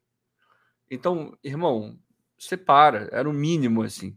Esse é o tipo de coisa que a gente olha e fala, cara, você não precisa pensar muito para entender o contexto que você está lidando, sabe? E esses molezinhos que a gente olha e fala, cara, para que isso? É, na, na minha opinião, Mazuco, zero culpa, ele tá lá, perguntaram, ele respondeu. Sim, O. Vitor, zero culpa, ele tá lá, não perguntaram, e o que perguntaram, ele respondeu. A culpa é da assessoria do Botafogo, que não fez da maneira correta. É igual, porra, você vê uma coletiva da CBF, por exemplo, quando vão anunciar. Eles passam todo o roteiro, ó. Vamos começar primeiro falando sobre a logística para não sei o que, não sei o que. Depois, o coordenador de seleções vai explicar, sei lá, sei lá o que. Depois, o Tite vai falar e o auxiliar dele também vai estar disponível para. Meu irmão, é o mínimo de uma coletiva, né? É o mínimo. Quando você tem mais de um assunto, quando você tem mais de uma pessoa, quando você tem uma pessoa só, você não... é óbvio que você não precisa fazer nada, porque é a única pessoa que está lá para responder, porra. Agora, é, enfim, mas aí é aquele negócio, né? Quem somos nós para poder ensinar como é que o profissional vai fazer o trabalho dele? Mas de fora, não ficou legal. Não ficou legal. É, eu achei até estranho, cara, porque eu, eu- conforme eu disse, eu estava aqui durante a resenha do almoço, né? Vocês sabem, de segunda a sábado, uma da tarde, tem resenha aqui na hora do almoço e tal. Aí foi duas da tarde. Eu até falei pra galera, ó, quem quiser vai lá na Botafogo TV, prestigie, depois volta pra cá, tá de boa e tal, não sei o quê. Depois, depois eu resolvi, obviamente, né? Ah, vou assistir a, a entrevista, né? Vou ver como é que foi e tal. E aí, cara, me pegou esse detalhe. Eu falei, cara, mas o Vitor Sali quase não tá falando, porque as perguntas não são para ele. E uma pergunta super bacana, essa daqui, por exemplo, esse exemplo que eu dei, qua- quais as diferenças que ele encontrou na Bundesliga austríaca para a Bundesliga alemã, por que, que o rendimento dele em termos de gols, assistências, não foi o mesmo. Seria bacana, cara, porque vai ser, basicamente falando, a primeira vez que ele vai jogar no futebol brasileiro. Ele saiu com 20 anos de idade, então ele, vai, ele passou oito anos, sete anos da sua vida jogando no exterior, vem para o futebol brasileiro, vai ter que ter o período de adaptação, e seria super bacana a gente entender quais diferenças, quais foram os aprendizados, por exemplo, que ele teve na Bundesliga austríaca, na alemã, e agora, por último, na Al Jazeera. Seria bacana, mas infelizmente a gente acabou não, não tendo a possibilidade de conhecer um pouquinho mais da vida do atleta e do aprendizado que ele teve. Qual é o jogador que de fato chega? Meramente aquela resposta padrão, ele falando das próprias características, a gente poderia realmente ter É. conseguido extrair um pouquinho mais. Então, feito esse destaque sobre o Vitor Sá, vamos dar uma passada aqui na galera do chat, ver o que, que vocês estão falando, e na sequência traremos algumas declarações do Mazuco. Ricardo, faça as honras, por gentileza, aí, dá uma passada na galera, que eu vou só organizar aqui o restante do material. Sim, vamos lá. É, o Júnior tava uma, uma dúvida, porque só tem um microfone ali. É, é- é um negócio muito feio também, né? Na própria apresentação do Castro e, e o Textor ali também, eles tinham que um ficar outro, né? revezando. Porra, meu irmão, eu sei que a estrutura é ruim, né? Todo mundo sabe. é, todo mundo sabe. Agora, porra, coloca pelo menos uns dois, três microfones que funcionem ali, né? Pelo amor de Deus. Sem dúvida nenhuma. Isso é bizarro. É, o Carlos Vieira tá falando, o amadorismo ainda reina. Cara, eu não sei se, se dá para cravar isso, não, mas uma coisa a gente pode dizer, e eu não tô. é, eu acho que eu não vou estar cometendo nenhuma indelicadeza ao dizer isso. A equipe de comunicação do Botafogo é a mesma. Não mudou ninguém. Até onde eu sei. O que era chefe continua chefe, quem trabalhava continua trabalhando. Foi passada uma nova diretriz?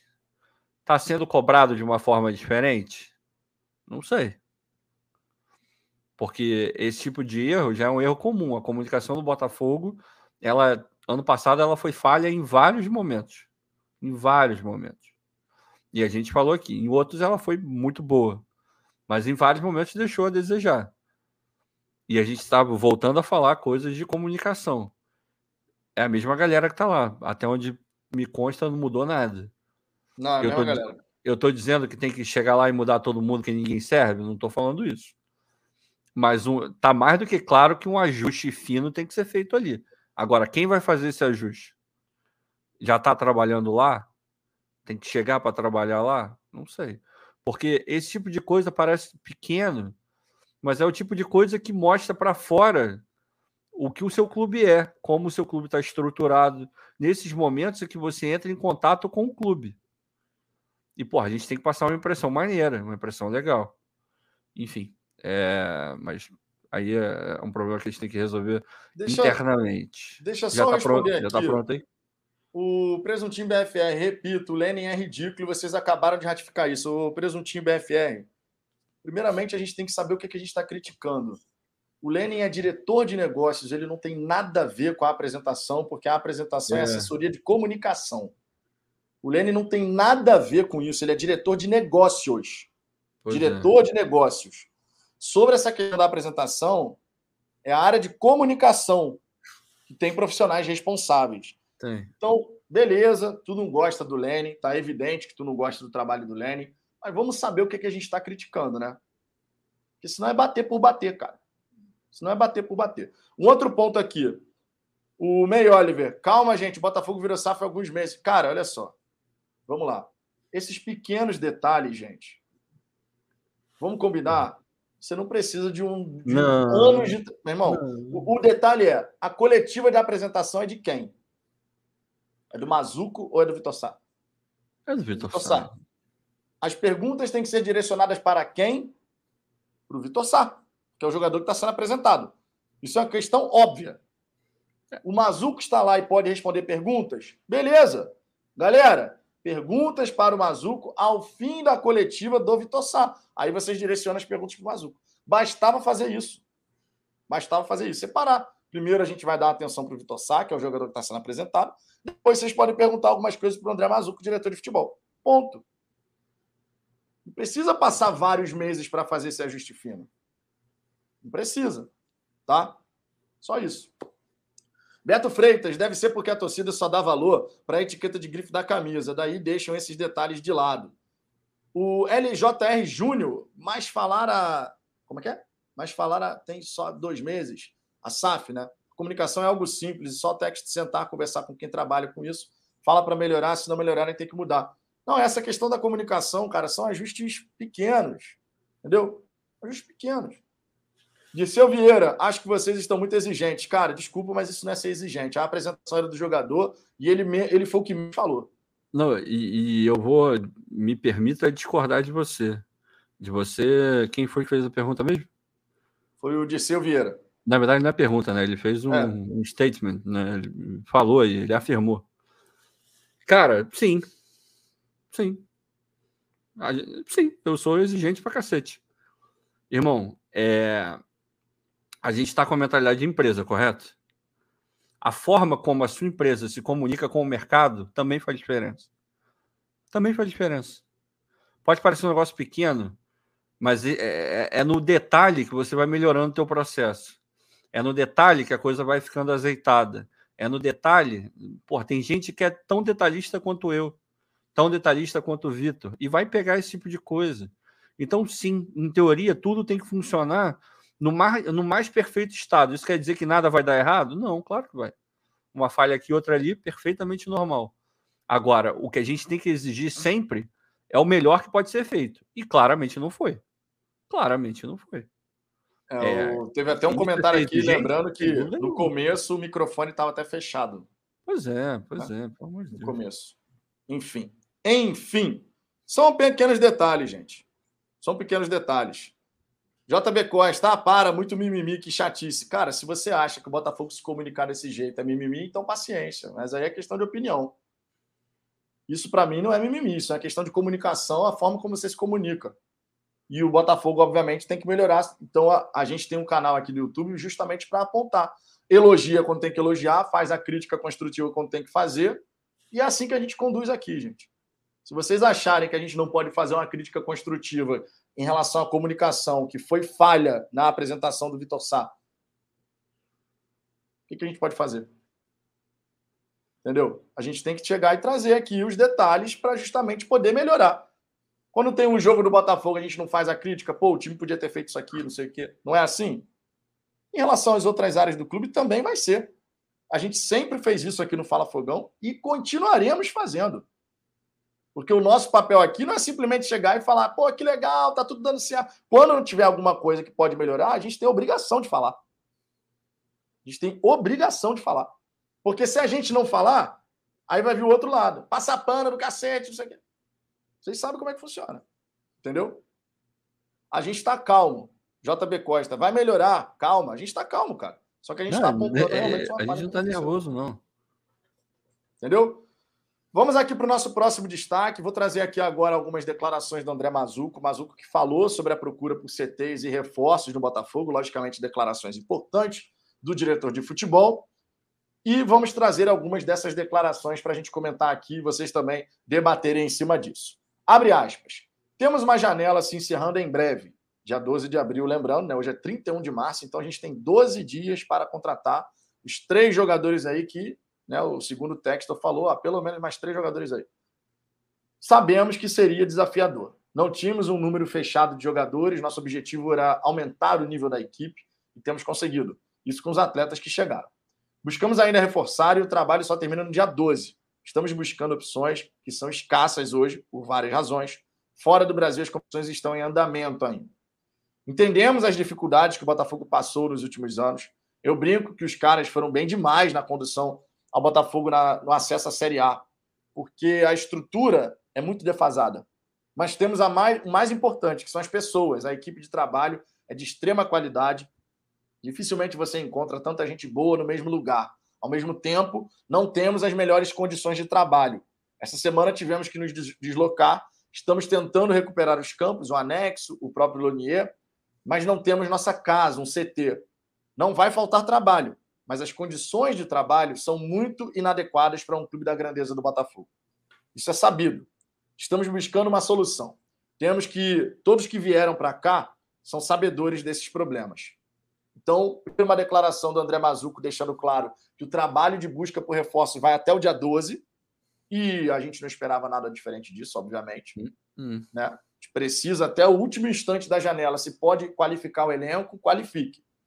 E essa questão do centro de treinamento, o Botafogo que no primeiro momento treinou dois dias seguidos no campo principal do estádio Newton Santos, hoje já treinou no Clube da Aeronáutica, e o Botafogo vai continuar buscando outras possibilidades. Tem, por exemplo, o campo lá na Urca, né?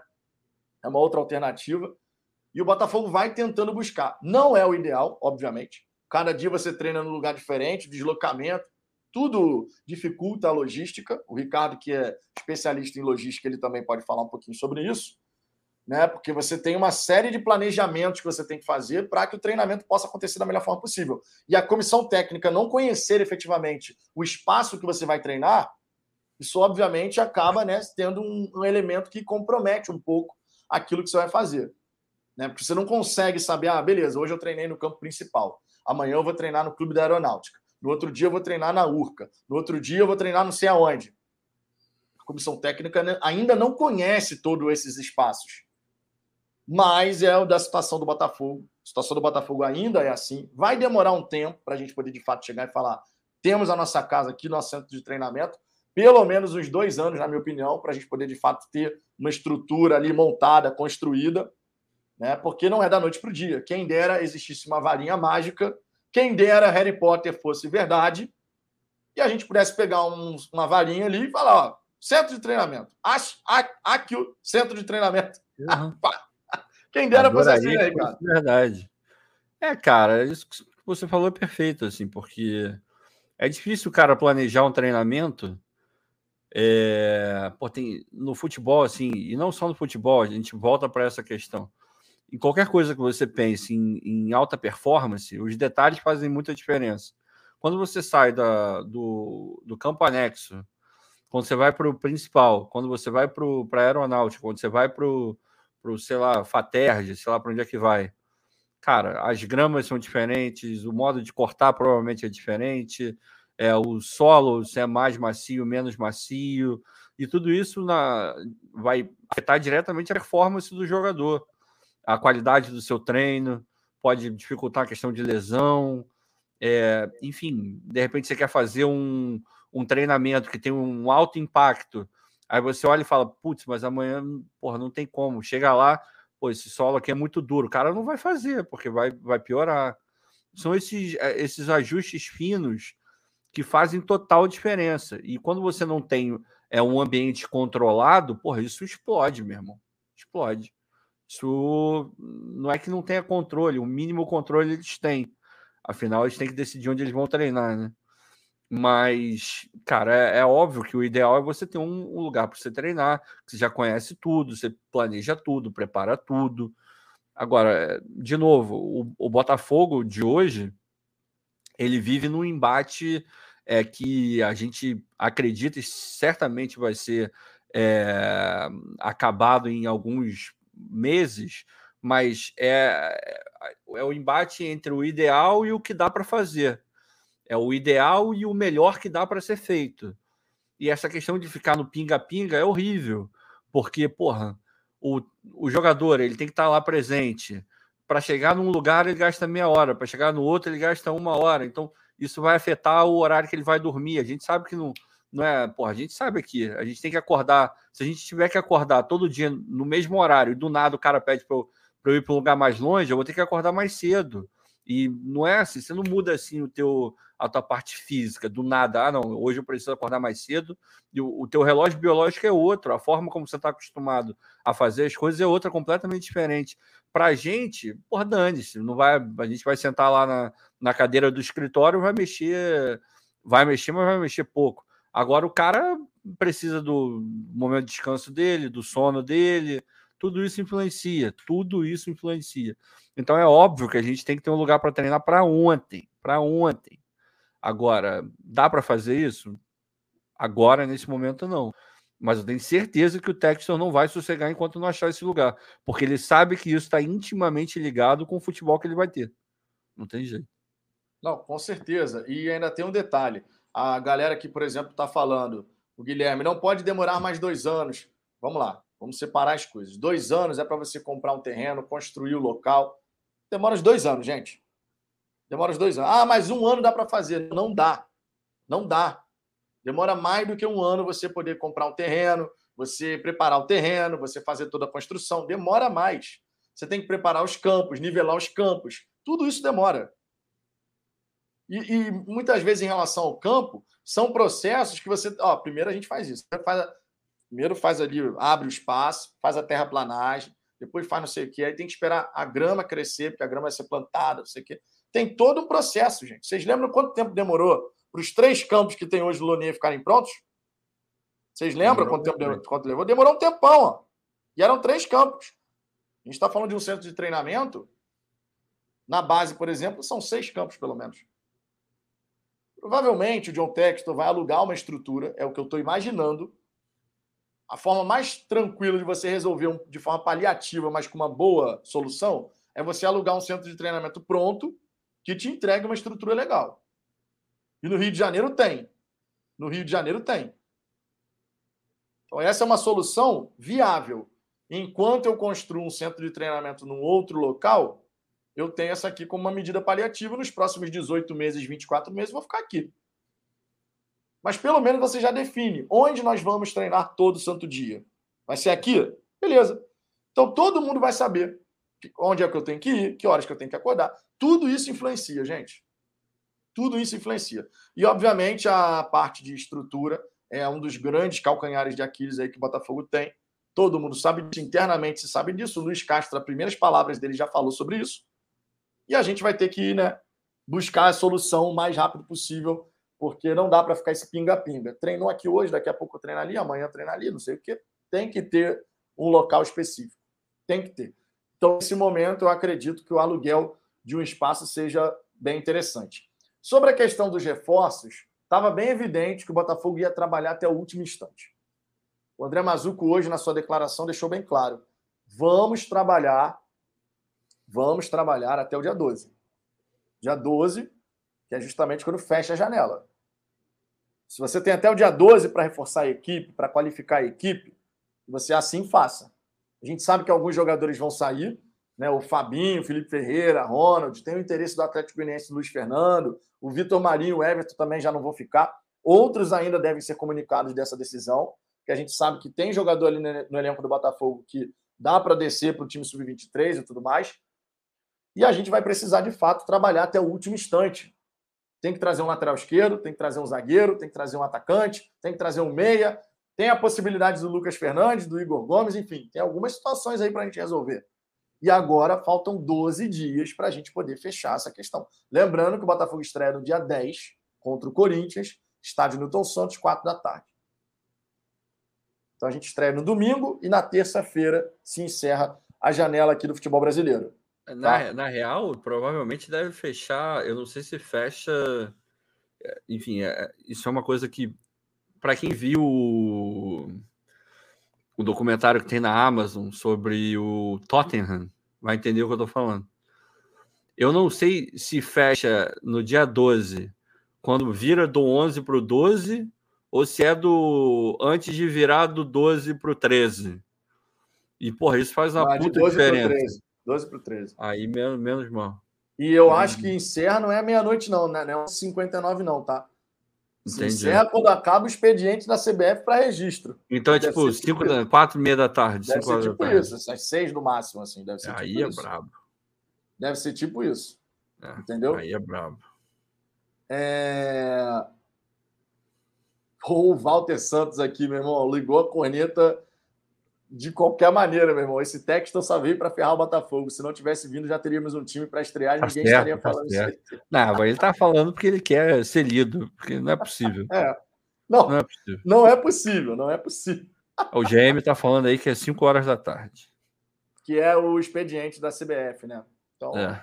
não é nem 11h59, não, amigo. É quando se encerra o expediente da Porra, CBF. então é, é para correr mesmo. É para correr, amigo, é para correr.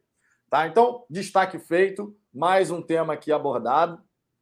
Vamos dar uma passada aqui rapidinho na galera do chat, ver o que, que vocês estão falando, e depois a gente vai falar sobre lateral esquerdo, zagueiro, né, a linha defensiva do Botafogo. O Marco, bana esse Walter Santos. Não, é, o cara tem direito de dar opinião. Não, ele dele. falou aí que foi ironia. É óbvio que ele tava brincando, gente. Claro que Não tava sei, não sei, Walter. Quando for ironia, dá uma risadinha. Ô, Walter, Não, ele porque- botou aí, pô. Ele botou aí. Não, mas bota, bota a risadinha na mesma mensagem para não dar problema, amigo. Porque se a gente se, se a gente está num dia ruim aqui, a gente se irrita, dá um banho educativo logo ou um bloco, dependendo da situação. Meu. Chega nesse nível aí, amigo. Chega nesse nível aí.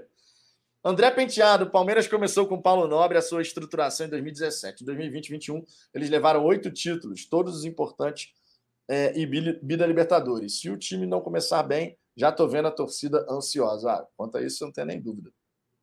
Você não tem nem dúvida. Mas a gente tem, por isso que eu falei já, que a galera que tem canal na mídia independente, né, tem uma responsabilidade muito grande. Sim, algumas críticas ao longo do caminho certamente vão acontecer. Ah, o time não jogou legal, não sei o que. Normal, faz parte do futebol. Agora que a gente tem que ter tempo e paciência para que as coisas possam caminhar na direção que a gente deseja, que a gente tem que entender que não é um projeto de curto prazo, sem a menor sombra de dúvida. Porque não é um projeto de curto prazo. Um projeto que vai demandar um certo tempo, a gente torce para tudo encaixar da melhor forma possível, o mais rápido possível, mas nem sempre é assim, né? Nem sempre acontece aquilo que a gente deseja. Então, paciência é muito importante, né? É o imediatismo versus a necessidade de tempo. William Pires e os irmãos têm dinheiro para ter terminado a obra. Os Moreira Salles poderiam, mas os Moreira Salles, cara, a gente não tem que culpar nada dos Moreira Salles, porque tinha uma dívida do Botafogo com os Moreira Salles, o Jorge Braga já falou sobre isso. E por isso que nada do Lonier andou, que tinha um problema jurídico, que o Botafogo também devia uma grana violenta para o Moreira Salles, não, não cumpriu nenhum acordo que fez com o Moreira Salles, amigo. Né? Botafogo, a galera lá que administrou o Botafogo tinha que fazer a parte, né? Parte dele, né? Não fazia. É, deixa eu ver aqui, Pedro Silva, o Zé Wellison fez um golaço agora pelo Fortaleza. Cara, de vez em quando até os caras que não são tão bons assim fazem um golaço, né? Acontece. William Pires, Lonier já era para estar pronto há muito tempo. Já tem uns três anos que a compra foi anunciada. Só que teve esse detalhe que eu falei, né? É, deixa eu ver aqui. Dirceu Vieira, qual seria o espaço disponível para o Botafogo alugar? Lá pelos lados da Barra da Tijuca e Vargem Grande tem. Tem centro de treinamento. Aí cabe ao Botafogo avaliar né, a estrutura mais interessante. Como os jogadores, em sua maioria, moram lá pelos lados da Barra da Tijuca, é recomendável né, que você possa Ah, adotar esse um centro de treinamento. Olha o. Marcos Werneck aí, ele te deu, ele mandou um recado aí pra gente. Cadê? Vocês têm que ter responsabilidade no canal de vocês. Justo. Justa, por isso que a gente sempre Justo. fala isso aqui. A responsabilidade de né, mostrar para a galera que o projeto não é de curto prazo. A gente tem que sim entender que é um projeto de médio e longo prazo. Claro, Eu- ah, o Botafogo jogou. O Botafogo jogou. Não foi bem? Numa análise pós-jogo, a gente vai apontar. Ah, isso aqui não foi legal, aquilo ali não foi legal. Agora é um projeto de médio e longo prazo, sem sombra, Sem sombra dúvida nenhuma. Sem dúvida nenhuma. Ia, ia complementar alguma coisa, Ricardo? Não, não, só ia falar que a gente tem uma, uma bela de uma oportunidade na mão de se a gente alinhar a expectativa, a gente ser um case maravilhoso de sucesso. A gente não pode cair na armadilha que, sei lá, porra, o Flamengo caiu. Eles acham que todo ano é 2019. Isso não existe, cara. Ah, o flamenguista hoje, ele, por exemplo, vive do Jorge Jesus. Pois é. Todo, tre todo deu, treinador deu é comparado de barriga. Ninguém é melhor que o Jorge Jesus. Então, qualquer coisa que acontece lá, o cara joga um jogo mal. Jorge Jesus. O cara, pô, joga meio tempo mal, Jorge Jesus. Os caras, eles estão malucos, eles estão vivendo em Nárnia. A gente tem a oportunidade de fazer um negócio completamente diferente. E tendo essa certeza, alinhando a expectativa, de novo, eu botei um texto lá no Twitter onde eu falo que a gente não pode ser o agente que vai desestabilizar todo o projeto. O que, eu quero dizer com isso? É exatamente essa parada. A gente, eh, isso quer dizer que, porra, ele está perdendo, porra, dos 15 primeiros jogos, ele perdeu 12. Irmão, tem que descer a lenha. Tá errado. Tá dando ruim. Ninguém aqui vai falar, não, não, gente, é um projeto. De 15, per... porra, de 15 o cara perdeu 12, eu vou ficar falando do projeto? Porra, não, tá errado, tá dando, tá dando ruim. Sim, Se continuar assim, é... a gente vai pro buraco. Porra. Isso é óbvio. Ninguém né? aqui vai falar isso, entendeu? Agora, irmão, a gente tem que ter noção de onde a gente está entrando. O caminho é tortuoso, o caminho é complicado, não é no primeiro é, porra, problema que a gente vai botar tudo a perder. A gente tem que se reeducar, porque o clube é um novo clube. É assim que funciona. Exatamente. Exatamente. Muito importante nessa questão. Glauber Scorilac, Luiz Castro pode ficar mais de dois anos. Cara, tomara que fique, porque é sinal de que o projeto está tá indo numa direção legal. Cara, eu tenho convicção que se, se a gente der tempo ao tempo para que o Luiz Castro possa fazer o trabalho que ele sabe fazer, já demonstrou que tem competência para fazer em outros clubes, a gente vai colher frutos, cara. Eu tenho certeza absoluta disso. Não tenho a menor, não tenho a menor. Certeza absoluta. É, William Pires, te falar, Ricardo, por isso que tem que haver renovação no elenco a cada dois anos e não renovar com os mesmos jogadores todo ano. Aí o elenco vai ficando mais caro e caro ano e cada vai ficando mais caro a cada ano e acaba e vai ficando inviável. inviável. Cara, tem, tem um pouco disso também. Tem um pouco disso também. É, gratidão e tal. Tudo na vida tem ciclo. Tudo na vida tem ciclo. Times vencedores não fogem à regra, tem ciclo também. Não é porque, pô, os caras estão vivendo de 2019 ainda. A gente não pode cair nesse erro. De novo, a gente tem que achar a régua correta para medir. E a régua, hoje, a régua que a gente tem que medir é: temos um treinador que veio para longo prazo, estamos remontando o clube, é como se a gente estivesse fazendo um clube do zero. O elenco está sendo montado, então a gente está arrumando a casa. Quando a gente, quando a gente se muda de um lugar para o outro, a gente espera que no dia seguinte esteja tudo no devido lugar? Não. Vai ter uma caixa que você ainda não tirou do lugar. Vai ter um negócio que era para estar tá no armário da cozinha, mas ainda não está. E você vai ajustando com o tempo. Agora, se você no segundo dia, depois de mudando, de mudado, você olhar e enxergar tudo no lugar e você se desesperar com isso, vai ser pior para você. Você vai perder o seu tempo, vai ficar puto, vai perder sua energia para poder arrumar a casa. É exatamente o que a gente está passando. A gente acabou de se mudar para uma casa enorme, só que a gente está arrumando tudo ainda. Não está tudo do jeito que a gente quer. É exatamente isso. Rondinelli Vica, se der ruim, chama o Anderson. é, Valdir Alves, para consertar a destruição do Botafogo que foi feita em mais de 30 anos, vai demorar quase uns 30. Vai não, cara. Vai não. Não vai porque agora você, além de não ter aquela questão da influência política, você tem um cara que coloca, tem a grana, tem a vontade e tem a caneta, amigo. O homem tem o poder ali de tomar as decisões que precisam ser tomadas sem ficar precisando ter rabo preso com ninguém. Então não vai demorar 30 anos, não, cara. Pode ter certeza disso, não vai demorar. Eu acredito, Ricardo, vou te falar que os próximos cinco anos serão de uma transformação assim absurda do Botafogo. Daqui a cinco anos, quando a gente olhar para trás e lembrar assim quando estava começando a SAF, a gente vai falar assim, meu irmão, olha como é que o Botafogo está hoje, olha como é que o Botafogo era em 2022. Pô, cara, sendo muito racional, muito racional.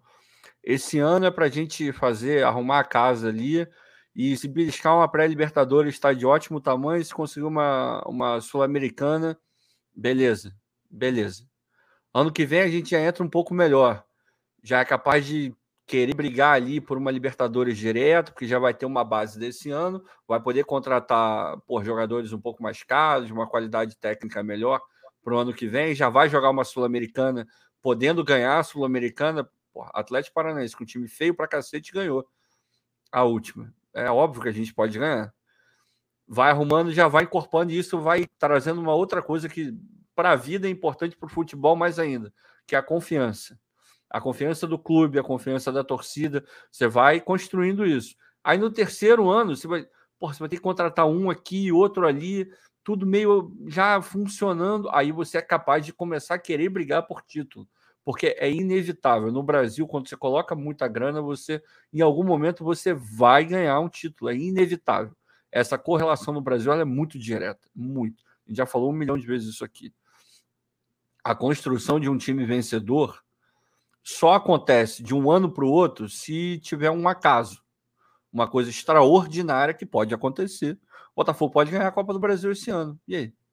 Aí tudo que a gente está falando aqui, pô, tá vendo? Esses caras não entendem porra nenhuma de futebol, porque falaram que só daqui a dois, três anos o Botafogo ia ganhar o campeonato e a gente ganhou um campeonato que a gente nunca ganhou. Pode acontecer, é claro que pode. Agora, a gente, no futebol, a gente não trabalha com, com. A gente trabalha com a média, com aquilo que é o mais provável de acontecer. E o mais provável é que esse trabalho renda frutos, leia fruto, título, daqui a uns dois, três anos. Por aí. E isso se der tudo muito certo. Não, sendo racional. Muito. Sendo racional, é nessa, é nessa base. Claro que o futebol, conforme você disse, permite outras situações. Por isso o futebol é apaixonante. Sem dúvida. O futebol não é uma linha reta, certinha ali. Não, o futebol é apaixonante por isso, amigo. A gente tem vários exemplos aí da, na história do futebol brasileiro de times que ninguém fala, ah, esse time vai, vai bater, não sei o que, campeão disso. Daqui a pouco o time estava na final e ganhou mesmo. Pegar um exemplo aqui do, do nosso rival aí. 2009. Tava lá embaixo. Deu uma arrancada e terminou campeão brasileiro.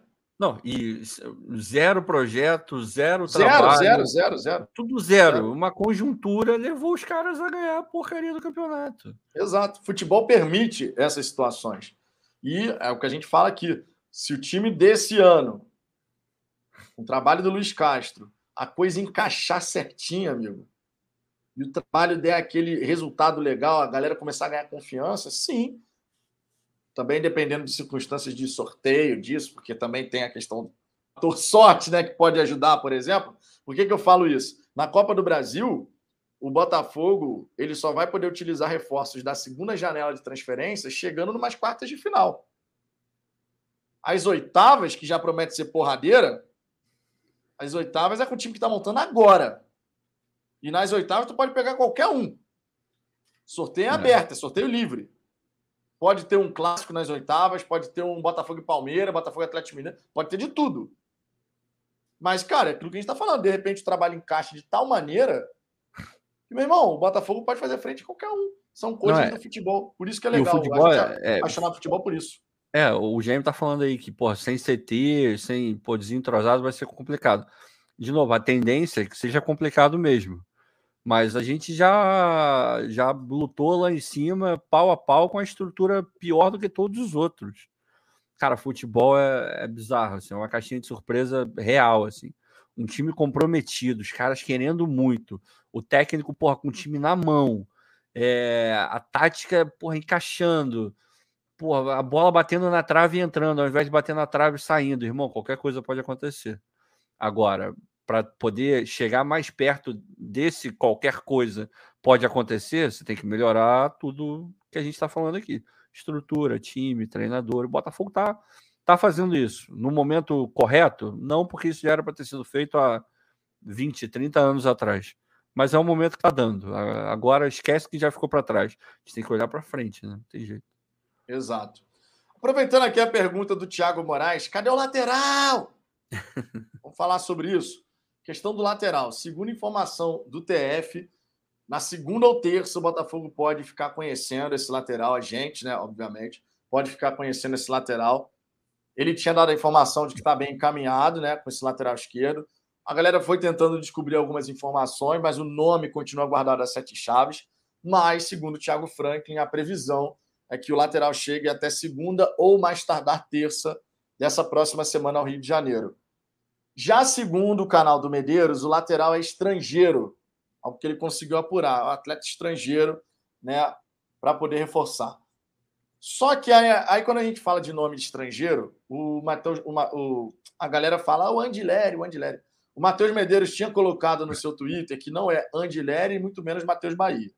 Tá lá no perfil do no Twitter do Matheus Medeiros. Tá? Twitter do Matheus Medeiros. Então, assim, a gente tem a possibilidade de ficar conhecendo esse lateral já no começo da próxima semana. Tá? Hoje é quinta-feira, então tá quase lá. Vai conhecer galera... antes, vai conhecer antes, porque o cara vai chegar vai, no vai, janeiro para fazer exame. Vai pode, pode anotar aí. Hoje é quinta, né?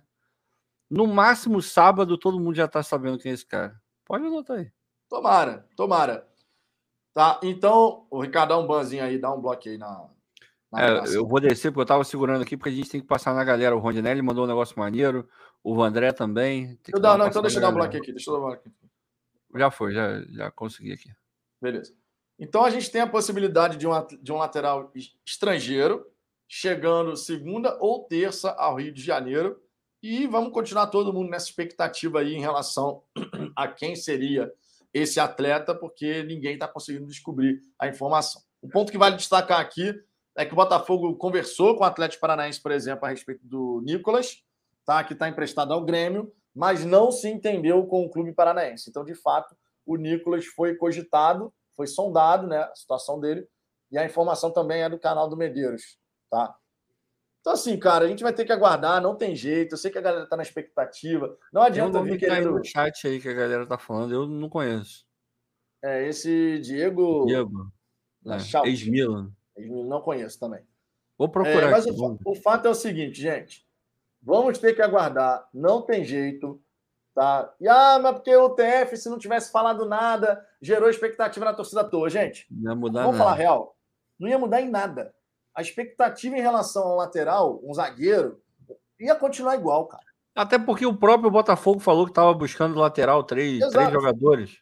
Essa Exato. expectativa já existia. A única coisa, ele ele só aumentou um pouquinho quando ele fala: ó, já está praticamente certo, só falta fazer exame e assinar. Ele só foi, ele deu um passo além, mas a expectativa já estava ali. Não é que a partir do que ele falou, a expectativa foi gerada. Acho que a gente tem que porra, dosar e saber compreender o que está de fato acontecendo, né? Exatamente. Exatamente. Tem que ser justo, né? Exatamente. É isso aí. Tá, então a gente tem essa questão, cara. Vamos aguardar Está quase lá. A gente vai ficar sabendo já já quem é esse lateral. Agora, tem uma outra informação que não é a respeito de lateral. O Ricardo estava comentando comigo aqui nos bastidores, que é, um, que é a questão do Luiz Segovia, né, Ricardo? É.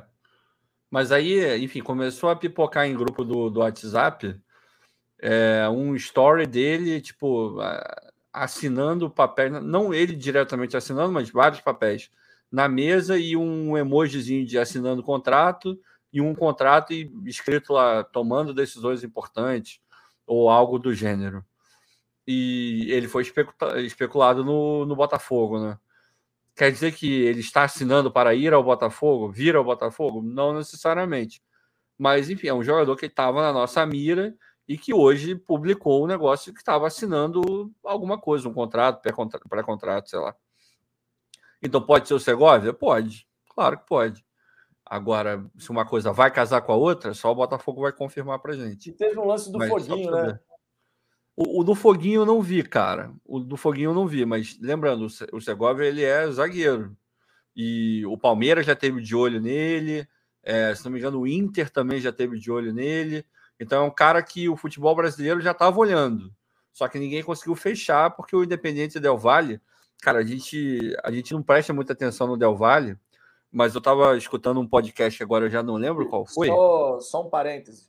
O Luiz Felipe, Luiz Felipe, o Leon e o Thiago Moraes dizendo que o Segovia no Twitter então... desmentiu qualquer contato. Postou agora há pouco. vocês sabem que. Não quer dizer muita coisa, né? Não quer dizer, basicamente quer dizer nada, né? Porque se fosse e o Botafogo não, não confirmasse, não confirmar nada, o cara vai negar, claro que vai. Quantas coisas a gente já viu do maluco falando, não, não, não tem nada a ver, e do... 30 minutos depois o cara tava confirmado. Então, enfim, eu, eu não vou muito nessa vibe, não. Acho que de fato ele vai negar mesmo. Ele pode estar falando a verdade, como pode não estar falando a verdade. É, é difícil lidar com esse tipo de coisa, é muito difícil.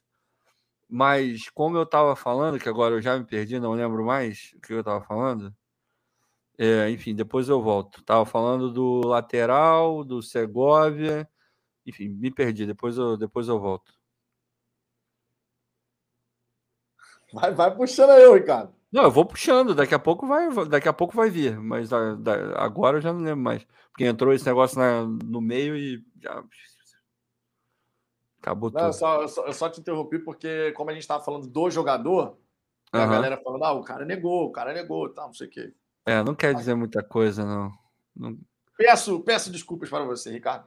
Não, tudo é, bem. William Pires, Segovia está apenas se casando e os caras já colocaram ele no Botafogo. Ô, William, que decisão tão difícil é essa quando tu vai casar, ah, amigo? Lembrei, lembrei não. O Daniel me lembrou. Obrigado, Daniel. Tamo junto. Ele botou podcast já veio direto a gente não dá muita bola para o Del Valle, mas o Del Valle na América do Sul talvez seja, talvez não, certamente. Ah, lembrei exatamente onde eu escutei. É, foi no podcast do Capelo quando ele estava falando, ele estava falando com o diretor de futebol do Cruzeiro. É, o Independente Del Valle ele tem um dos melhores processos para qualquer coisa de é, contratação de técnico e pessoa para trabalhar no futebol. Os caras fazem entrevista real, assim, é, com 200 milhões de pessoas no clube. O cara, ele, é, o treinador, ele tem que mostrar exemplos de como ele resolveria tal e tal situação, como, como ele joga, como ele não joga, como ele odeia jogar. É, cara, é um processo absurdo. Então, o Del Valle é porque a gente fica na cabeça, ah, não, pô, Botafogo cheio do dinheiro, vai chegar lá, vai pegar quem quiser. Não é muito bem assim, não. De tanto que vários tentam, ao que tudo indica, o Palmeiras tentou pegar o cara, não conseguiu. É, porra, o Inter sondou também, não conseguiu. O, o Gêmeo tá falando, o Barroca também falou, mas o Barroca ele já falou, era. Eu não sei se ele fez pro Del Valle, mas ele fez pro Colo-Colo, com certeza. E foi reprovado no Colo-Colo. Se ele foi reprovado no Del Valle, foi duplo, então. Pior para ele, né? É, mas, enfim, o modelo que, que existe no Del Valle é um modelo muito, muito bizarro, assim, para bom, né?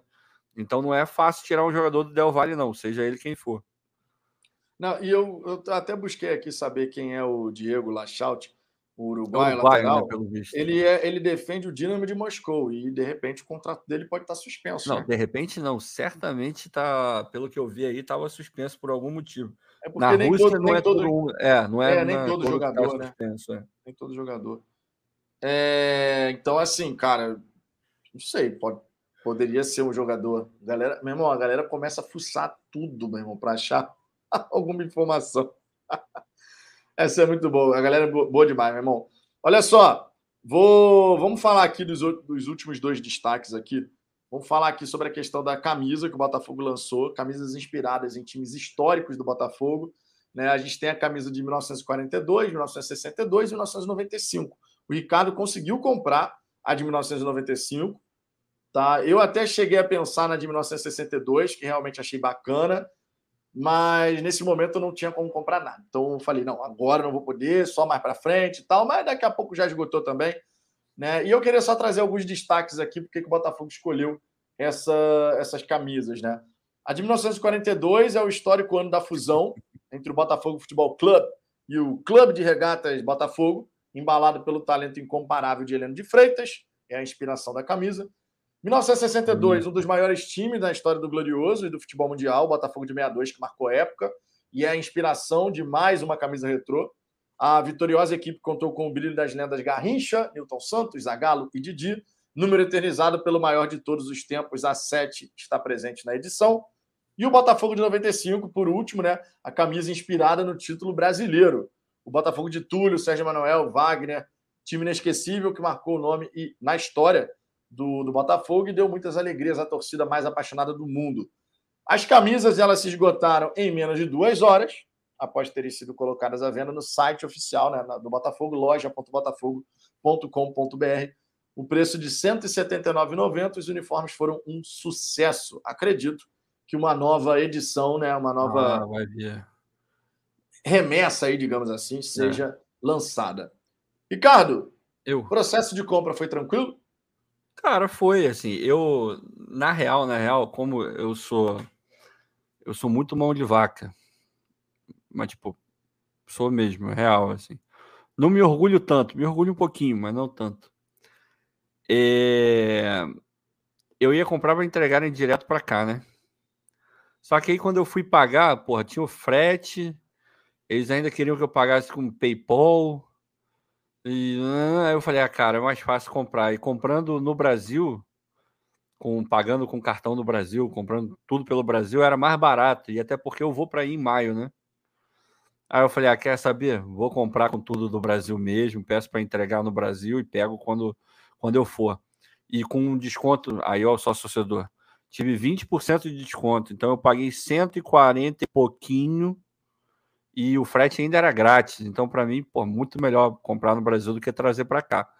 Mas foi super tranquilo para comprar, assim, zero problema, como foi sempre que eu tentei comprar camisa do Botafogo nesses últimos tempos. Isso é uma parada que melhorou absurdamente, pelo menos para mim, né? E olha que eu comprei foi camisa do Botafogo nesses últimos tempos. Nunca tive problema, mas eu comecei fazendo todo o processo para trazer ela para cá e foi super tranquilo também. Zero problema. O depoimento do Ricardo usando a loja.botafogo.com.br. O outro destaque que eu quero trazer aqui, Ricardo, é justamente o Botafogo retirando os patrocinadores né, no banner na sala de espera, o backdrop aí que fica atrás nas coletivas. E o Botafogo só deixou a Brahma e também a Champion Watch, que o contrato vai até abril, inclusive. Né? E o Matheus Medeiros dizendo que a Brahma, apesar de não estar na camisa e tudo mais, mas é um dos contratos que o Botafogo mais recebe dinheiro. Então a Brahma continuou. E também não seria como ser diferente. O John Textor estava na Braminha, no Pô, clássico. Brameira, né? É, Brameira, Brameira, amigo. Pô, vai romper o contrato com a Brahma? Não vai fazer isso, né? Agora, já que a Brahma continua, ô John John, pô, capricha no preço da cerveja dentro do estádio, né, amigo? Porque 10 reais a latinha é complicado. É complicado. 10 reais a latinha e 8 reais o refrigerante, cara. Prepara aí, porque tá, tá puxado Não. o negócio lá no estádio tem umas duas ou três vezes atrás que eu fui pro Brasil. Fui... Eu tava até com você e com a Aline, pô. A gente foi no restaurante japonês, que não existe mais, né? Porra, uma... pedi Coca-Cola. Pedi duas latinhas de Coca-Cola. Normal. Quando, eu... Quando o maluco veio com a conta, nove reais cada um. Eu falei, irmão, tá querendo ficar rico, cara? Nove reais numa lata de Coca-Cola, pelo amor de Deus, cara. Porra, brincadeira, né? Ó, o Manac, o Manac tá na live. O, não, Beijo, o Almanac já Almanac. chegou. O Almanac, tu já chegou tomando banho educativo. Ah, isso, não mete cara? essa, não. Que que ele- já que que ele- de sola. O que, que houve com o ele só- Manac? O Ah, Manac não erra nunca, cara. Irmão, pra eu parar de beber, que eu tô de dieta. Ah, nem uma entendi. coisa nem outra é verdade. O cara tá inventando história aí, pô. Beijo, Almanac, beijo. Falei com o Almanac hoje, tentei arrancar informações sigilosas, mas ele não quis me dar as informações. Almanac. Ô, Almanac, dá pro Ricardo, Almanac. Isso que eu ia falar, as informações ele não quis. Já, bom, enfim, eu vou parar por aqui porque eu não quero expor as nossas intimidades, né? Por, por gentileza, hein? Por gentileza, É, hein? melhor não, né? Gentileza. Agora, olha só. Sobre a questão aí das marcas que foram tiradas, o John Textor, com essa decisão, né? Ele corrobora aquilo que é, ele confirma aquilo que ele já tinha falado anteriormente dos contratos que seriam, né, é, rescindidos a partir do momento que você tira as marcas ali, você dá um recado, olha, de fato a gente caminhou nessa direção. O John Textor não está com pressa, tanto em relação a fornecedor quanto em relação a patrocínio. Ele não demonstra pressa porque ele quer conseguir bons contratos para o Botafogo. Isso significa dizer, tá? E o John Textor já falou sobre isso, que ele não quer a camisa do Botafogo parecendo um painel de propaganda, palavras do próprio John Textor. Ele possivelmente vai pegar um patrocínio master, de repente aqui na manga e talvez atrás, o Ricardo aqui nas costas. Acho que a inspiração dele vai ser os times da Premier League, cara. Ah, cara, pô, tu pega, tu pega a camisa do United, irmão, é vermelho. Não, peraí, peraí, peraí. peraí. O quê? Tá, tá. O quê?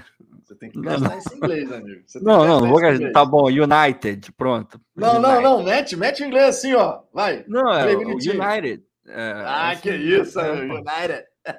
gostei, gostei. Enfim, eu acho que é a inspiração total, assim, porque você pega a camisa deles, é limpíssima. É, não, é bonita não, pra cacete, bonito. assim. Tudo bem que é vermelha, já tem um defeitozinho aí, mas, porra, a camisa é bonita. E essa temporada tá melhor ainda, porque nas outras eles já estavam até mesclando um pouco. Tinha um patrocínio master há um tempo atrás, a Chevrolet gigante, que não- achei que não ficava muito bom, não. Mas o de agora, que é só o Team Viewer, que é tipo curtinho, assim, tranquilo, e, porra, bonita pra cacete. Acho que é a vibe que ele vai tentar botar no Botafogo, né? Tomara que seja por aí. Não, tomara, porque inclusive o tamanho do logo das empresas, né, vai ser tudo pensado para ficar legal na camisa. Cor também, né? Que ele já falou.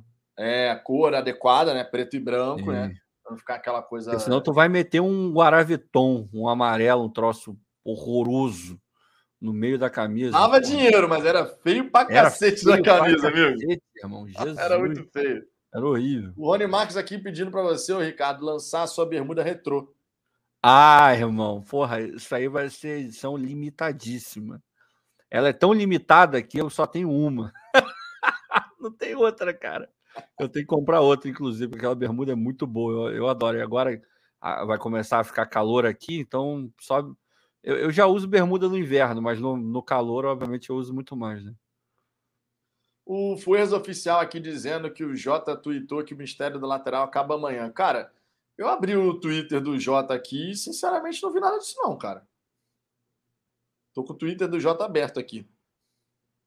Não tô vendo nenhuma dessas, dessas dessa mensagem, não. Talvez tenha sido mais, mais cedo, não sei. É. Olha o Igor aí. Eu acho incrível que o Ricardo, por falar pouco em português, às vezes esquece palavras fáceis e fala em inglês. Eu não, eu não reparei se eu faço isso. Vai, de vez em quando você faz. É capaz. Ele fez, ele fez um statement. É, pois é. Puta, foda. Mas não é, não é, não é charminho, não. É porque de vez em quando não vem mesmo. Pô, quer ver uma que não vem? Agora veio porque eu pensei para falar. É agendamento. Sempre que eu tenho que falar agendamento, não vem mais agendamento. Appointment. É appointment. Não vem nem por reza braba, meu irmão. Às vezes eu tô falando com meu pai, não, eu tive que fazer um. Ah, appointment. Ele já até sabe que é bizarro, cara. Faz parte, faz parte. É, é Você normal. mora, você mora no exterior, de vez em quando algumas Normal, palavras normal. realmente fogem, né? Faz parte. Galera, seguinte, uma hora e 58 de resenha. Passamos aqui por todos os pontos que a gente precisava. Está chegando ao fim, está chegando ao fim mais uma resenha aqui do Fala Fogão na quinta-feira.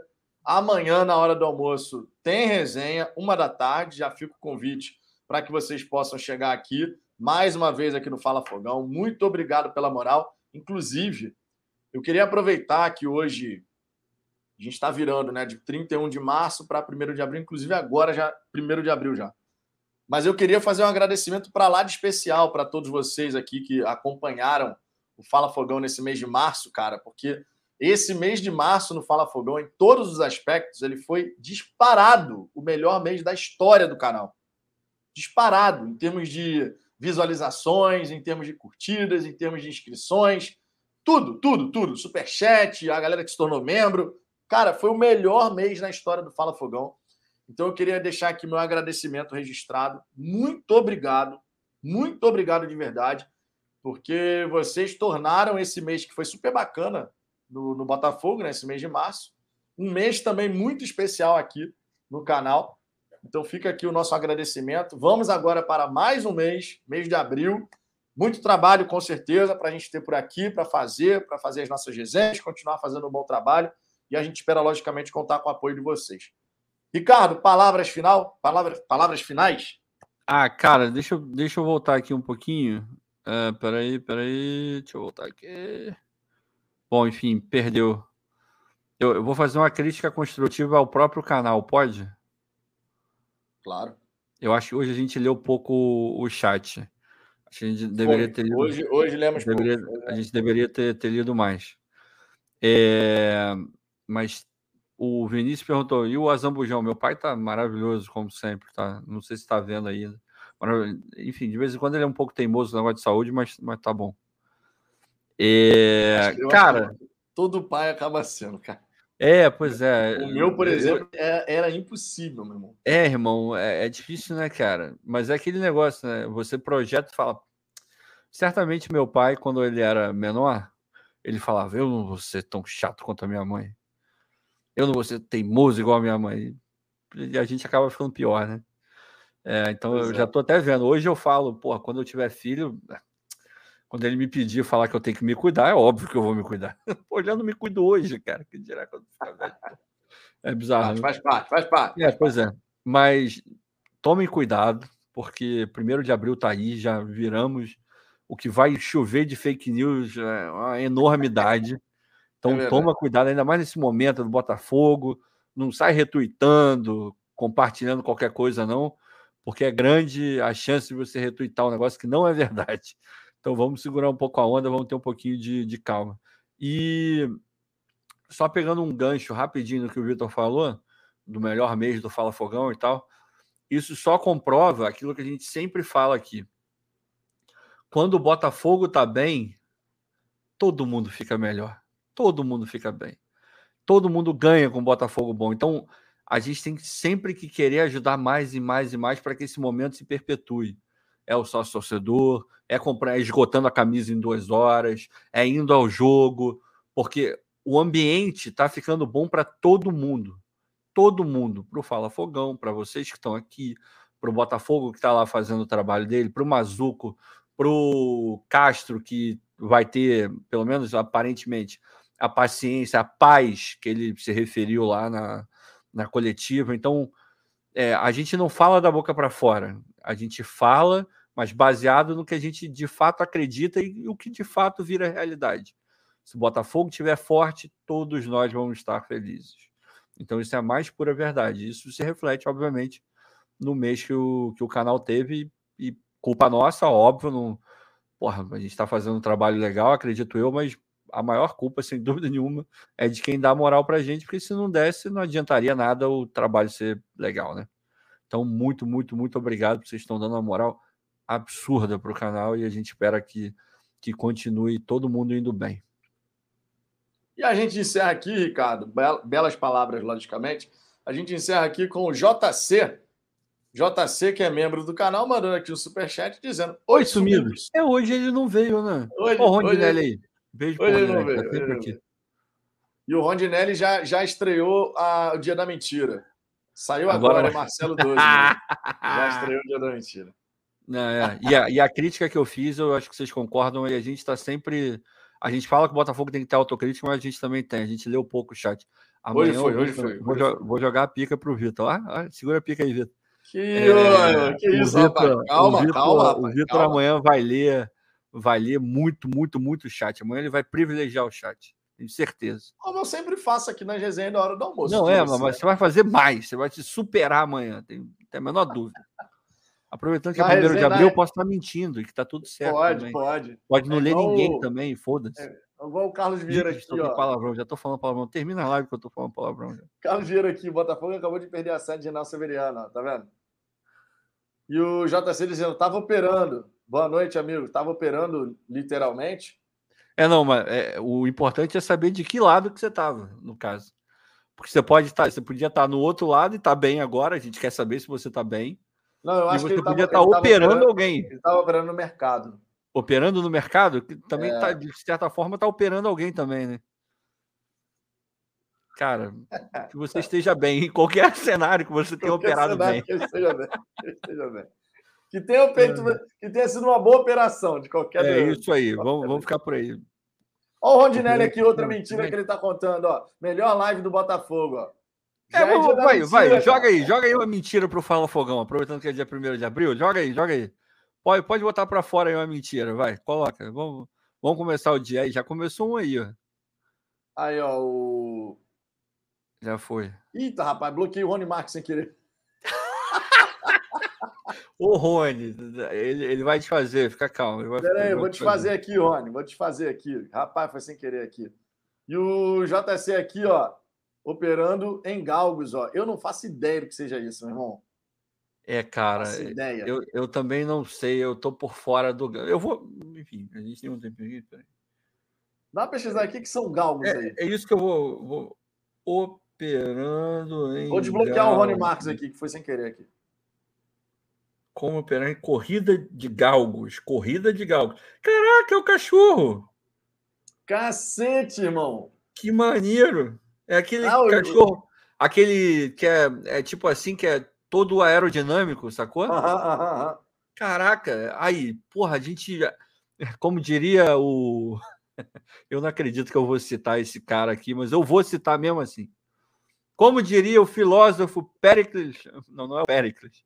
Qual o nome do chamusca? É O Marcelo Marcelo. Chamusca. Ô, Rony, tá desbloqueado, hein? Como diria o Marcelo Chamusca. A gente, porra, aprende, aprende, morre burro. Porque, porra, Aí, eu- eu- caraca, eu não sabia. Galgos australianos, amigo. Fui, Ai, corrida, corrida. de cachorro. Corrida Caraca, é, mano. Que isso, Por isso que o cara. nego- o negócio dele é JC Galgos, cara. Caralho, eu, eu, eu ia... Caralho, que isso, meu irmão. Ó, lê as mentiras aí. O E a Messi coisa foi chegando. boa, hein? Porque o homem chegou aqui, ele só mandou mensagem, mandou superchat, amigo. Pô, o superchat estragou. Foi bom, hein, o negócio lá, ô, JC. Ó, o Textor ficou pobre, o Botafogo pegou o Cristiano Ronaldo, o Messi tá para assinar, o Luiz Castro não aceita a falta de CT e vai pro Corinthians. A CBF é muito organizada. O Vitão não passa pano nunca. Aí, ó, ó, o Marcelo aí, amigo. Aí, ó. Ô, Marcelo. Te deu, te deu, te deu uma comidinha aí, hein? Que, que O- isso, rapaz? Acadêmicos O, do Vini- o Passapano. o Cláudio é o mais presente Dez. entre vocês. também, também. Fogão Net informa: LF foi liberado para o Atlético Goianiense. Eu espero que seja verdade. Pô, essa daí não pode ser mentira, não, mano. Texto faliu. Caraca, não, vocês estão sendo criativos. Grande coisa, eu já tomei tanta corrida de cachorro. Caraca, eu nunca tomei corrida de cachorro, não. Eu ia contar. Você, você quer que eu acabe com a minha reputação ou, ou, ou é melhor manter ela? O, o pouco que eu tenho ainda. Ah, cara, já tá pouco mesmo, né, Ricardo? Eu vou contar uma história, eu não estou inventando ela, tá? É uma história verídica. Eu tava. Cara, isso é ridículo, não sei por que eu vou fazer isso. É, Eu tava passando um fim de semana num sítio lá em Guapimirim. Não sei se você já foi a Guapimirim, já foi? Não. Ali na, na beirolinha, assim, de Teresópolis, aquela área ali. E, porra, tava lá e tinham vários bichos, vários bichos na, na, no- na chácara, Ó, sítio. ó, o homem, o homem lucrou hoje, hein? Mil homem e lucrou hoje, né? Porra, aí, ó. Tá vendo? Irmão, ó, ô JC, vou buscar saber esse lance aí, JC. Pô, meu irmão. Vou pegar Não, as dicas com 1.500 você. lucrando, mas tem que saber se o cara não jogou o dia inteiro, né? Aí É tava verdade. eu lá, vários bichos, até que surge um bicho. Qual- Você já deve imaginar qual bicho que deu uma corrida em mim, né? Porra, preciso falar qual foi o bicho? Não, né? Não, agora conta a história completa. Pô. Porra, meu irmão, veio a porra de um peru. eu não tô zoando, cara. É real essa história, tá? Quando eu fui ver, alguém gritou: O peru tá atrás de você, corre! eu tomei uma corrida de um peru, meu irmão. Ainda bem que eu pensei rápido e falei: Eu vou correr, imagina se eu fico. Eu juro por Deus, cara, não tô inventando essa história, é real ela. Cacete, meu irmão. Foi, porra, a primeira Tomou vez que eu vi corrida peru de um peru. vida. É Real, eu nunca tinha visto bicho, de verdade. Nunca tinha corrido, nunca tinha fugido de um peru antes. Não, não, não. Ai, meu pai do céu. Cacete. Pablo Monteiro aqui, ó. Mais uma bom, mais uma. é, Não sei se é mentira agora, eu tô na dúvida agora. Ele botou o nome do Jorge Nicola, pode ser as duas coisas. Pablo Monteiro, bomba, Jorge Nicola pura, que lateral esquerdo estrangeiro, é Alex Teles do. Não é estrangeiro, pô. É brasileiro, porra. Ô, Pablo! Porra, Pablo. Porra. Porra, Cara é estrangeiro brasileiro, porra. pois é, cara, pois é. Vai, vai que ele tem dupla cidadania, a gente não sabe, né? Vai ver. João, acabei, É. acabei de chegar com uma fone lateral. Bem-vindo de volta a Barrandegui. Pô, isso aí é uma mentira daquela, meu irmão. Ó, a Manu aí falando, essa história do Peru eu não conhecia. Pois é, mano. A gente não conta derrota. Derrota a gente não conta. Só conta na live, né? Só conta É, na, na live, é. Na Porra, live eu tô tá falando valendo. pra pouca gente aqui. Ai, meu pai. Deus do céu. O Rony Marcos aqui, tomou uma corrida de um peru. Pô, Vitor, encerra a live, por favor. Meu irmão, é melhor correr do que ficar, rapaz. Quando fica que vem o problema. Valdir Alves, primeira vez na história que o Ricardão corre- correndo de que um Ricardão corre de um peru. É verdade, normalmente é ao contrário, né? É, pois é. Normalmente é ao é. contrário. Galera, a gente vai ficando por aqui com essa história do Ricardo aí, que levou a corrida, corrida de um peru. Amanhã, uma da tarde, estaremos aqui novamente. Fica o convite para que vocês possam chegar aqui no Fala Fogão. Muito obrigado pela moral, muito obrigado pela presença. Espero que vocês tenham gostado, se informado, se distraído, se divertido. Estaremos de volta, então fiquem ligados no Fala Fogão, beleza? Grande abraço para todo mundo.